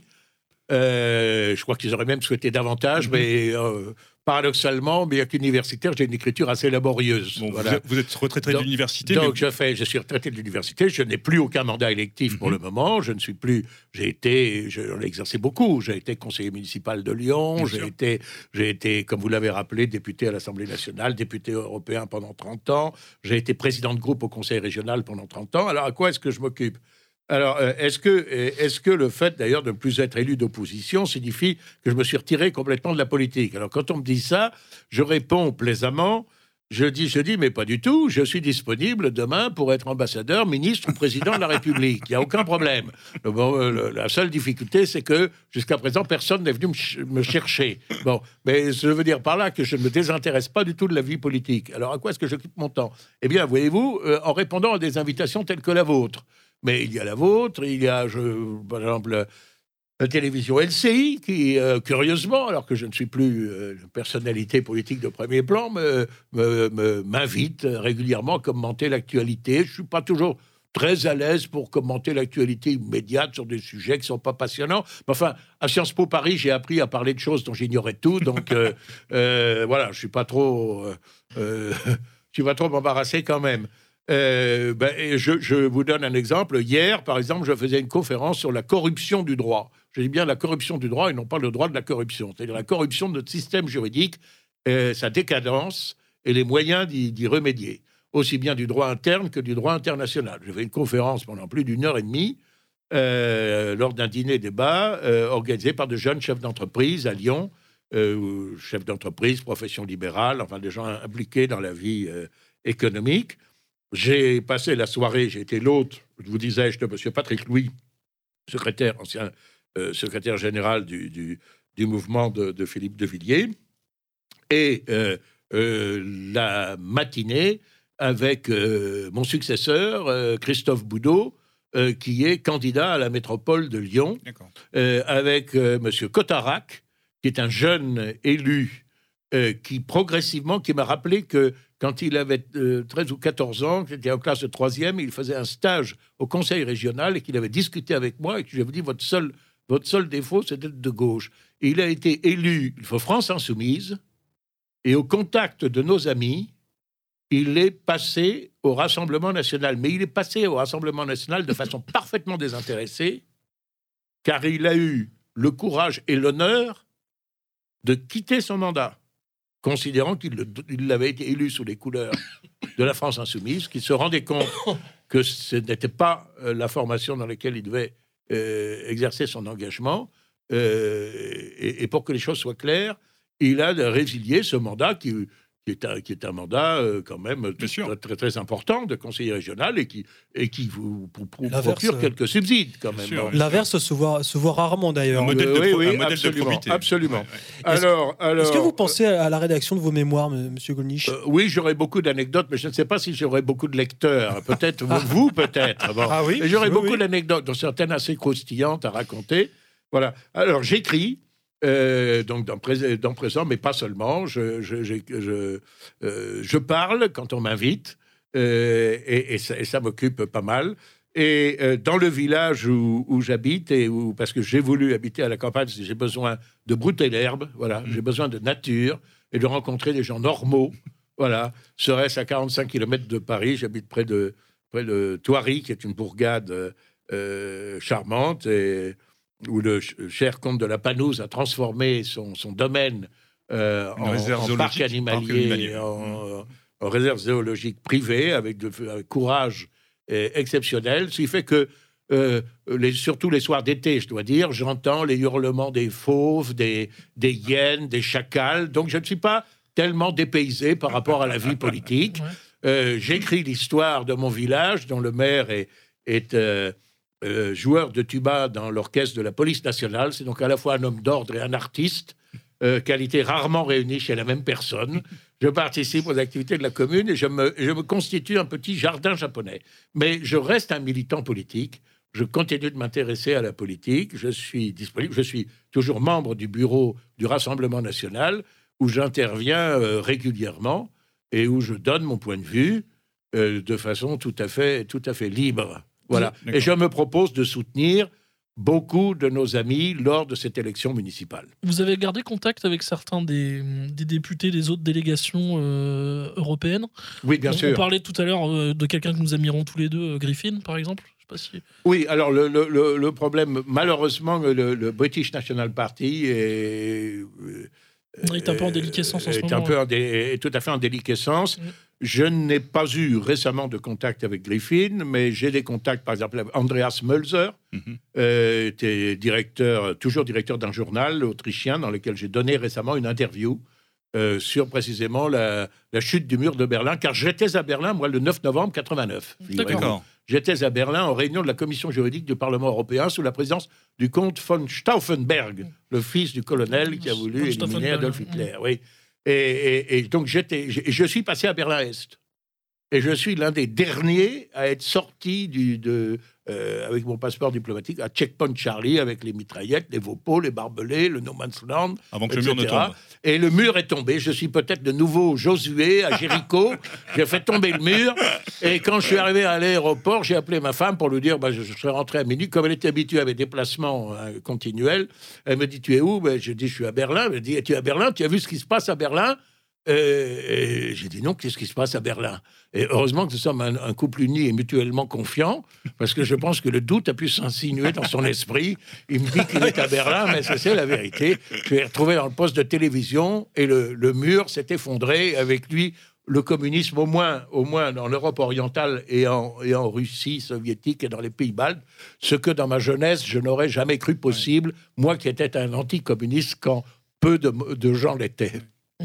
Bien. Comme disait, comme dit Hervé Juvin, maintenant c'est le mur de l'Ouest qu'il faut voir. euh, tomber. Oui, qu'il faut faire Tomber. tomber. Il y a encore beaucoup de murs à faire tomber. Le mur de mensonges et de la haine autour des nationaux. La route du mur aussi. Bon, traduire en anglais. ouais. Avant de se quitter, on, nous tenions à, à signaler euh, deux, deux événements à venir euh, prochainement, notamment euh, les journées Terre et Peuple euh, de notre ami Pierre Vial, qui auront lieu donc à Rungis le 14 décembre 2009, le samedi de 10h à 18h. Euh, ma liberté, c'est mon identité. On peut pas mieux dire. Grande journée de soutien à l'artisanat, au commerce identitaire. Ça, c'était la première chose. Et également nos amis. Euh, il y aura euh, donc un salon qui aura lieu du 19 au 22 décembre. Artisanat euh, enraciné, boutique éphémère. Vous pouvez retrouver, alors c'est le jeudi de 15h à 20h, le vendredi de 15h à 22h, le samedi de 10h à 22h, le dimanche de 10h à 20h. Donc euh, nos amis- Avec le samedi, un vin chaud gratuit. le vendredi, euh, cher Tesla, à partir de 19 20 Vendredi, chaud de l'amitié. Et vous retrouverez bois, coutellerie, céramique, bijoux, moulage, cuir, textile, musique, livres, BD, papeterie. Bref, tout ce qu'il faut pour euh, des Et ça, c'est où, ça? Ça, ça aura lieu dans le 14e. L'adresse n'est pas encore annoncée, bien évidemment. Ce D'accord. sera sur Paris et ça sera entre le 19 et le 22 décembre. Voilà. Ah bah Si- ça m'intéresse. Si, si vous Pour tout, contact, contacts, oui. pour tout contact, une adresse mail en attendant l'adresse définitive, artisan enraciné au pluriel, artisan au pluriel, enraciné au pluriel, tout attaché, gmail.com. Une belle initiative que nous tenions donc à signaler, euh, qui suivra donc euh, comment l'habituelle euh, journée Terre et Peuple à Rungis. Voilà. Monsieur Golnisch, il nous reste à vous remercier du fond Mais du c'est moi cœur. qui vous remercie de votre Oui, accueil. Maurice. Juste un message personnel, Mhm. qui n'est pas d'ailleurs que personnel. Euh, comme beaucoup de gens, j'ai été affecté, euh, beaucoup de militants, j'ai été affecté par la disparition de Tepa il y a quelques jours, Mhm. à qui je voulais rendre hommage, euh, dont je voulais saluer la mémoire et l'immense travail, et je voulais lui enfin, présenter à sa famille mes très sincères condoléances. On Voilà, pense bien à lui. repose en paix. On pense bien à lui. Merci Monsieur Golnisch. Vous êtes Je le bienvenu sur Méridien Zéro. C'était un- une grande joie de vous recevoir et de discuter avec vous. On vous souhaite euh, plein de bonnes choses à venir. Et euh, sachez que euh, nous pensons bien à vous et que voilà. Merci beaucoup. Voilà, à très bientôt et comme il est coutume, à l'abordage. Et pas de quartier Salut à tous.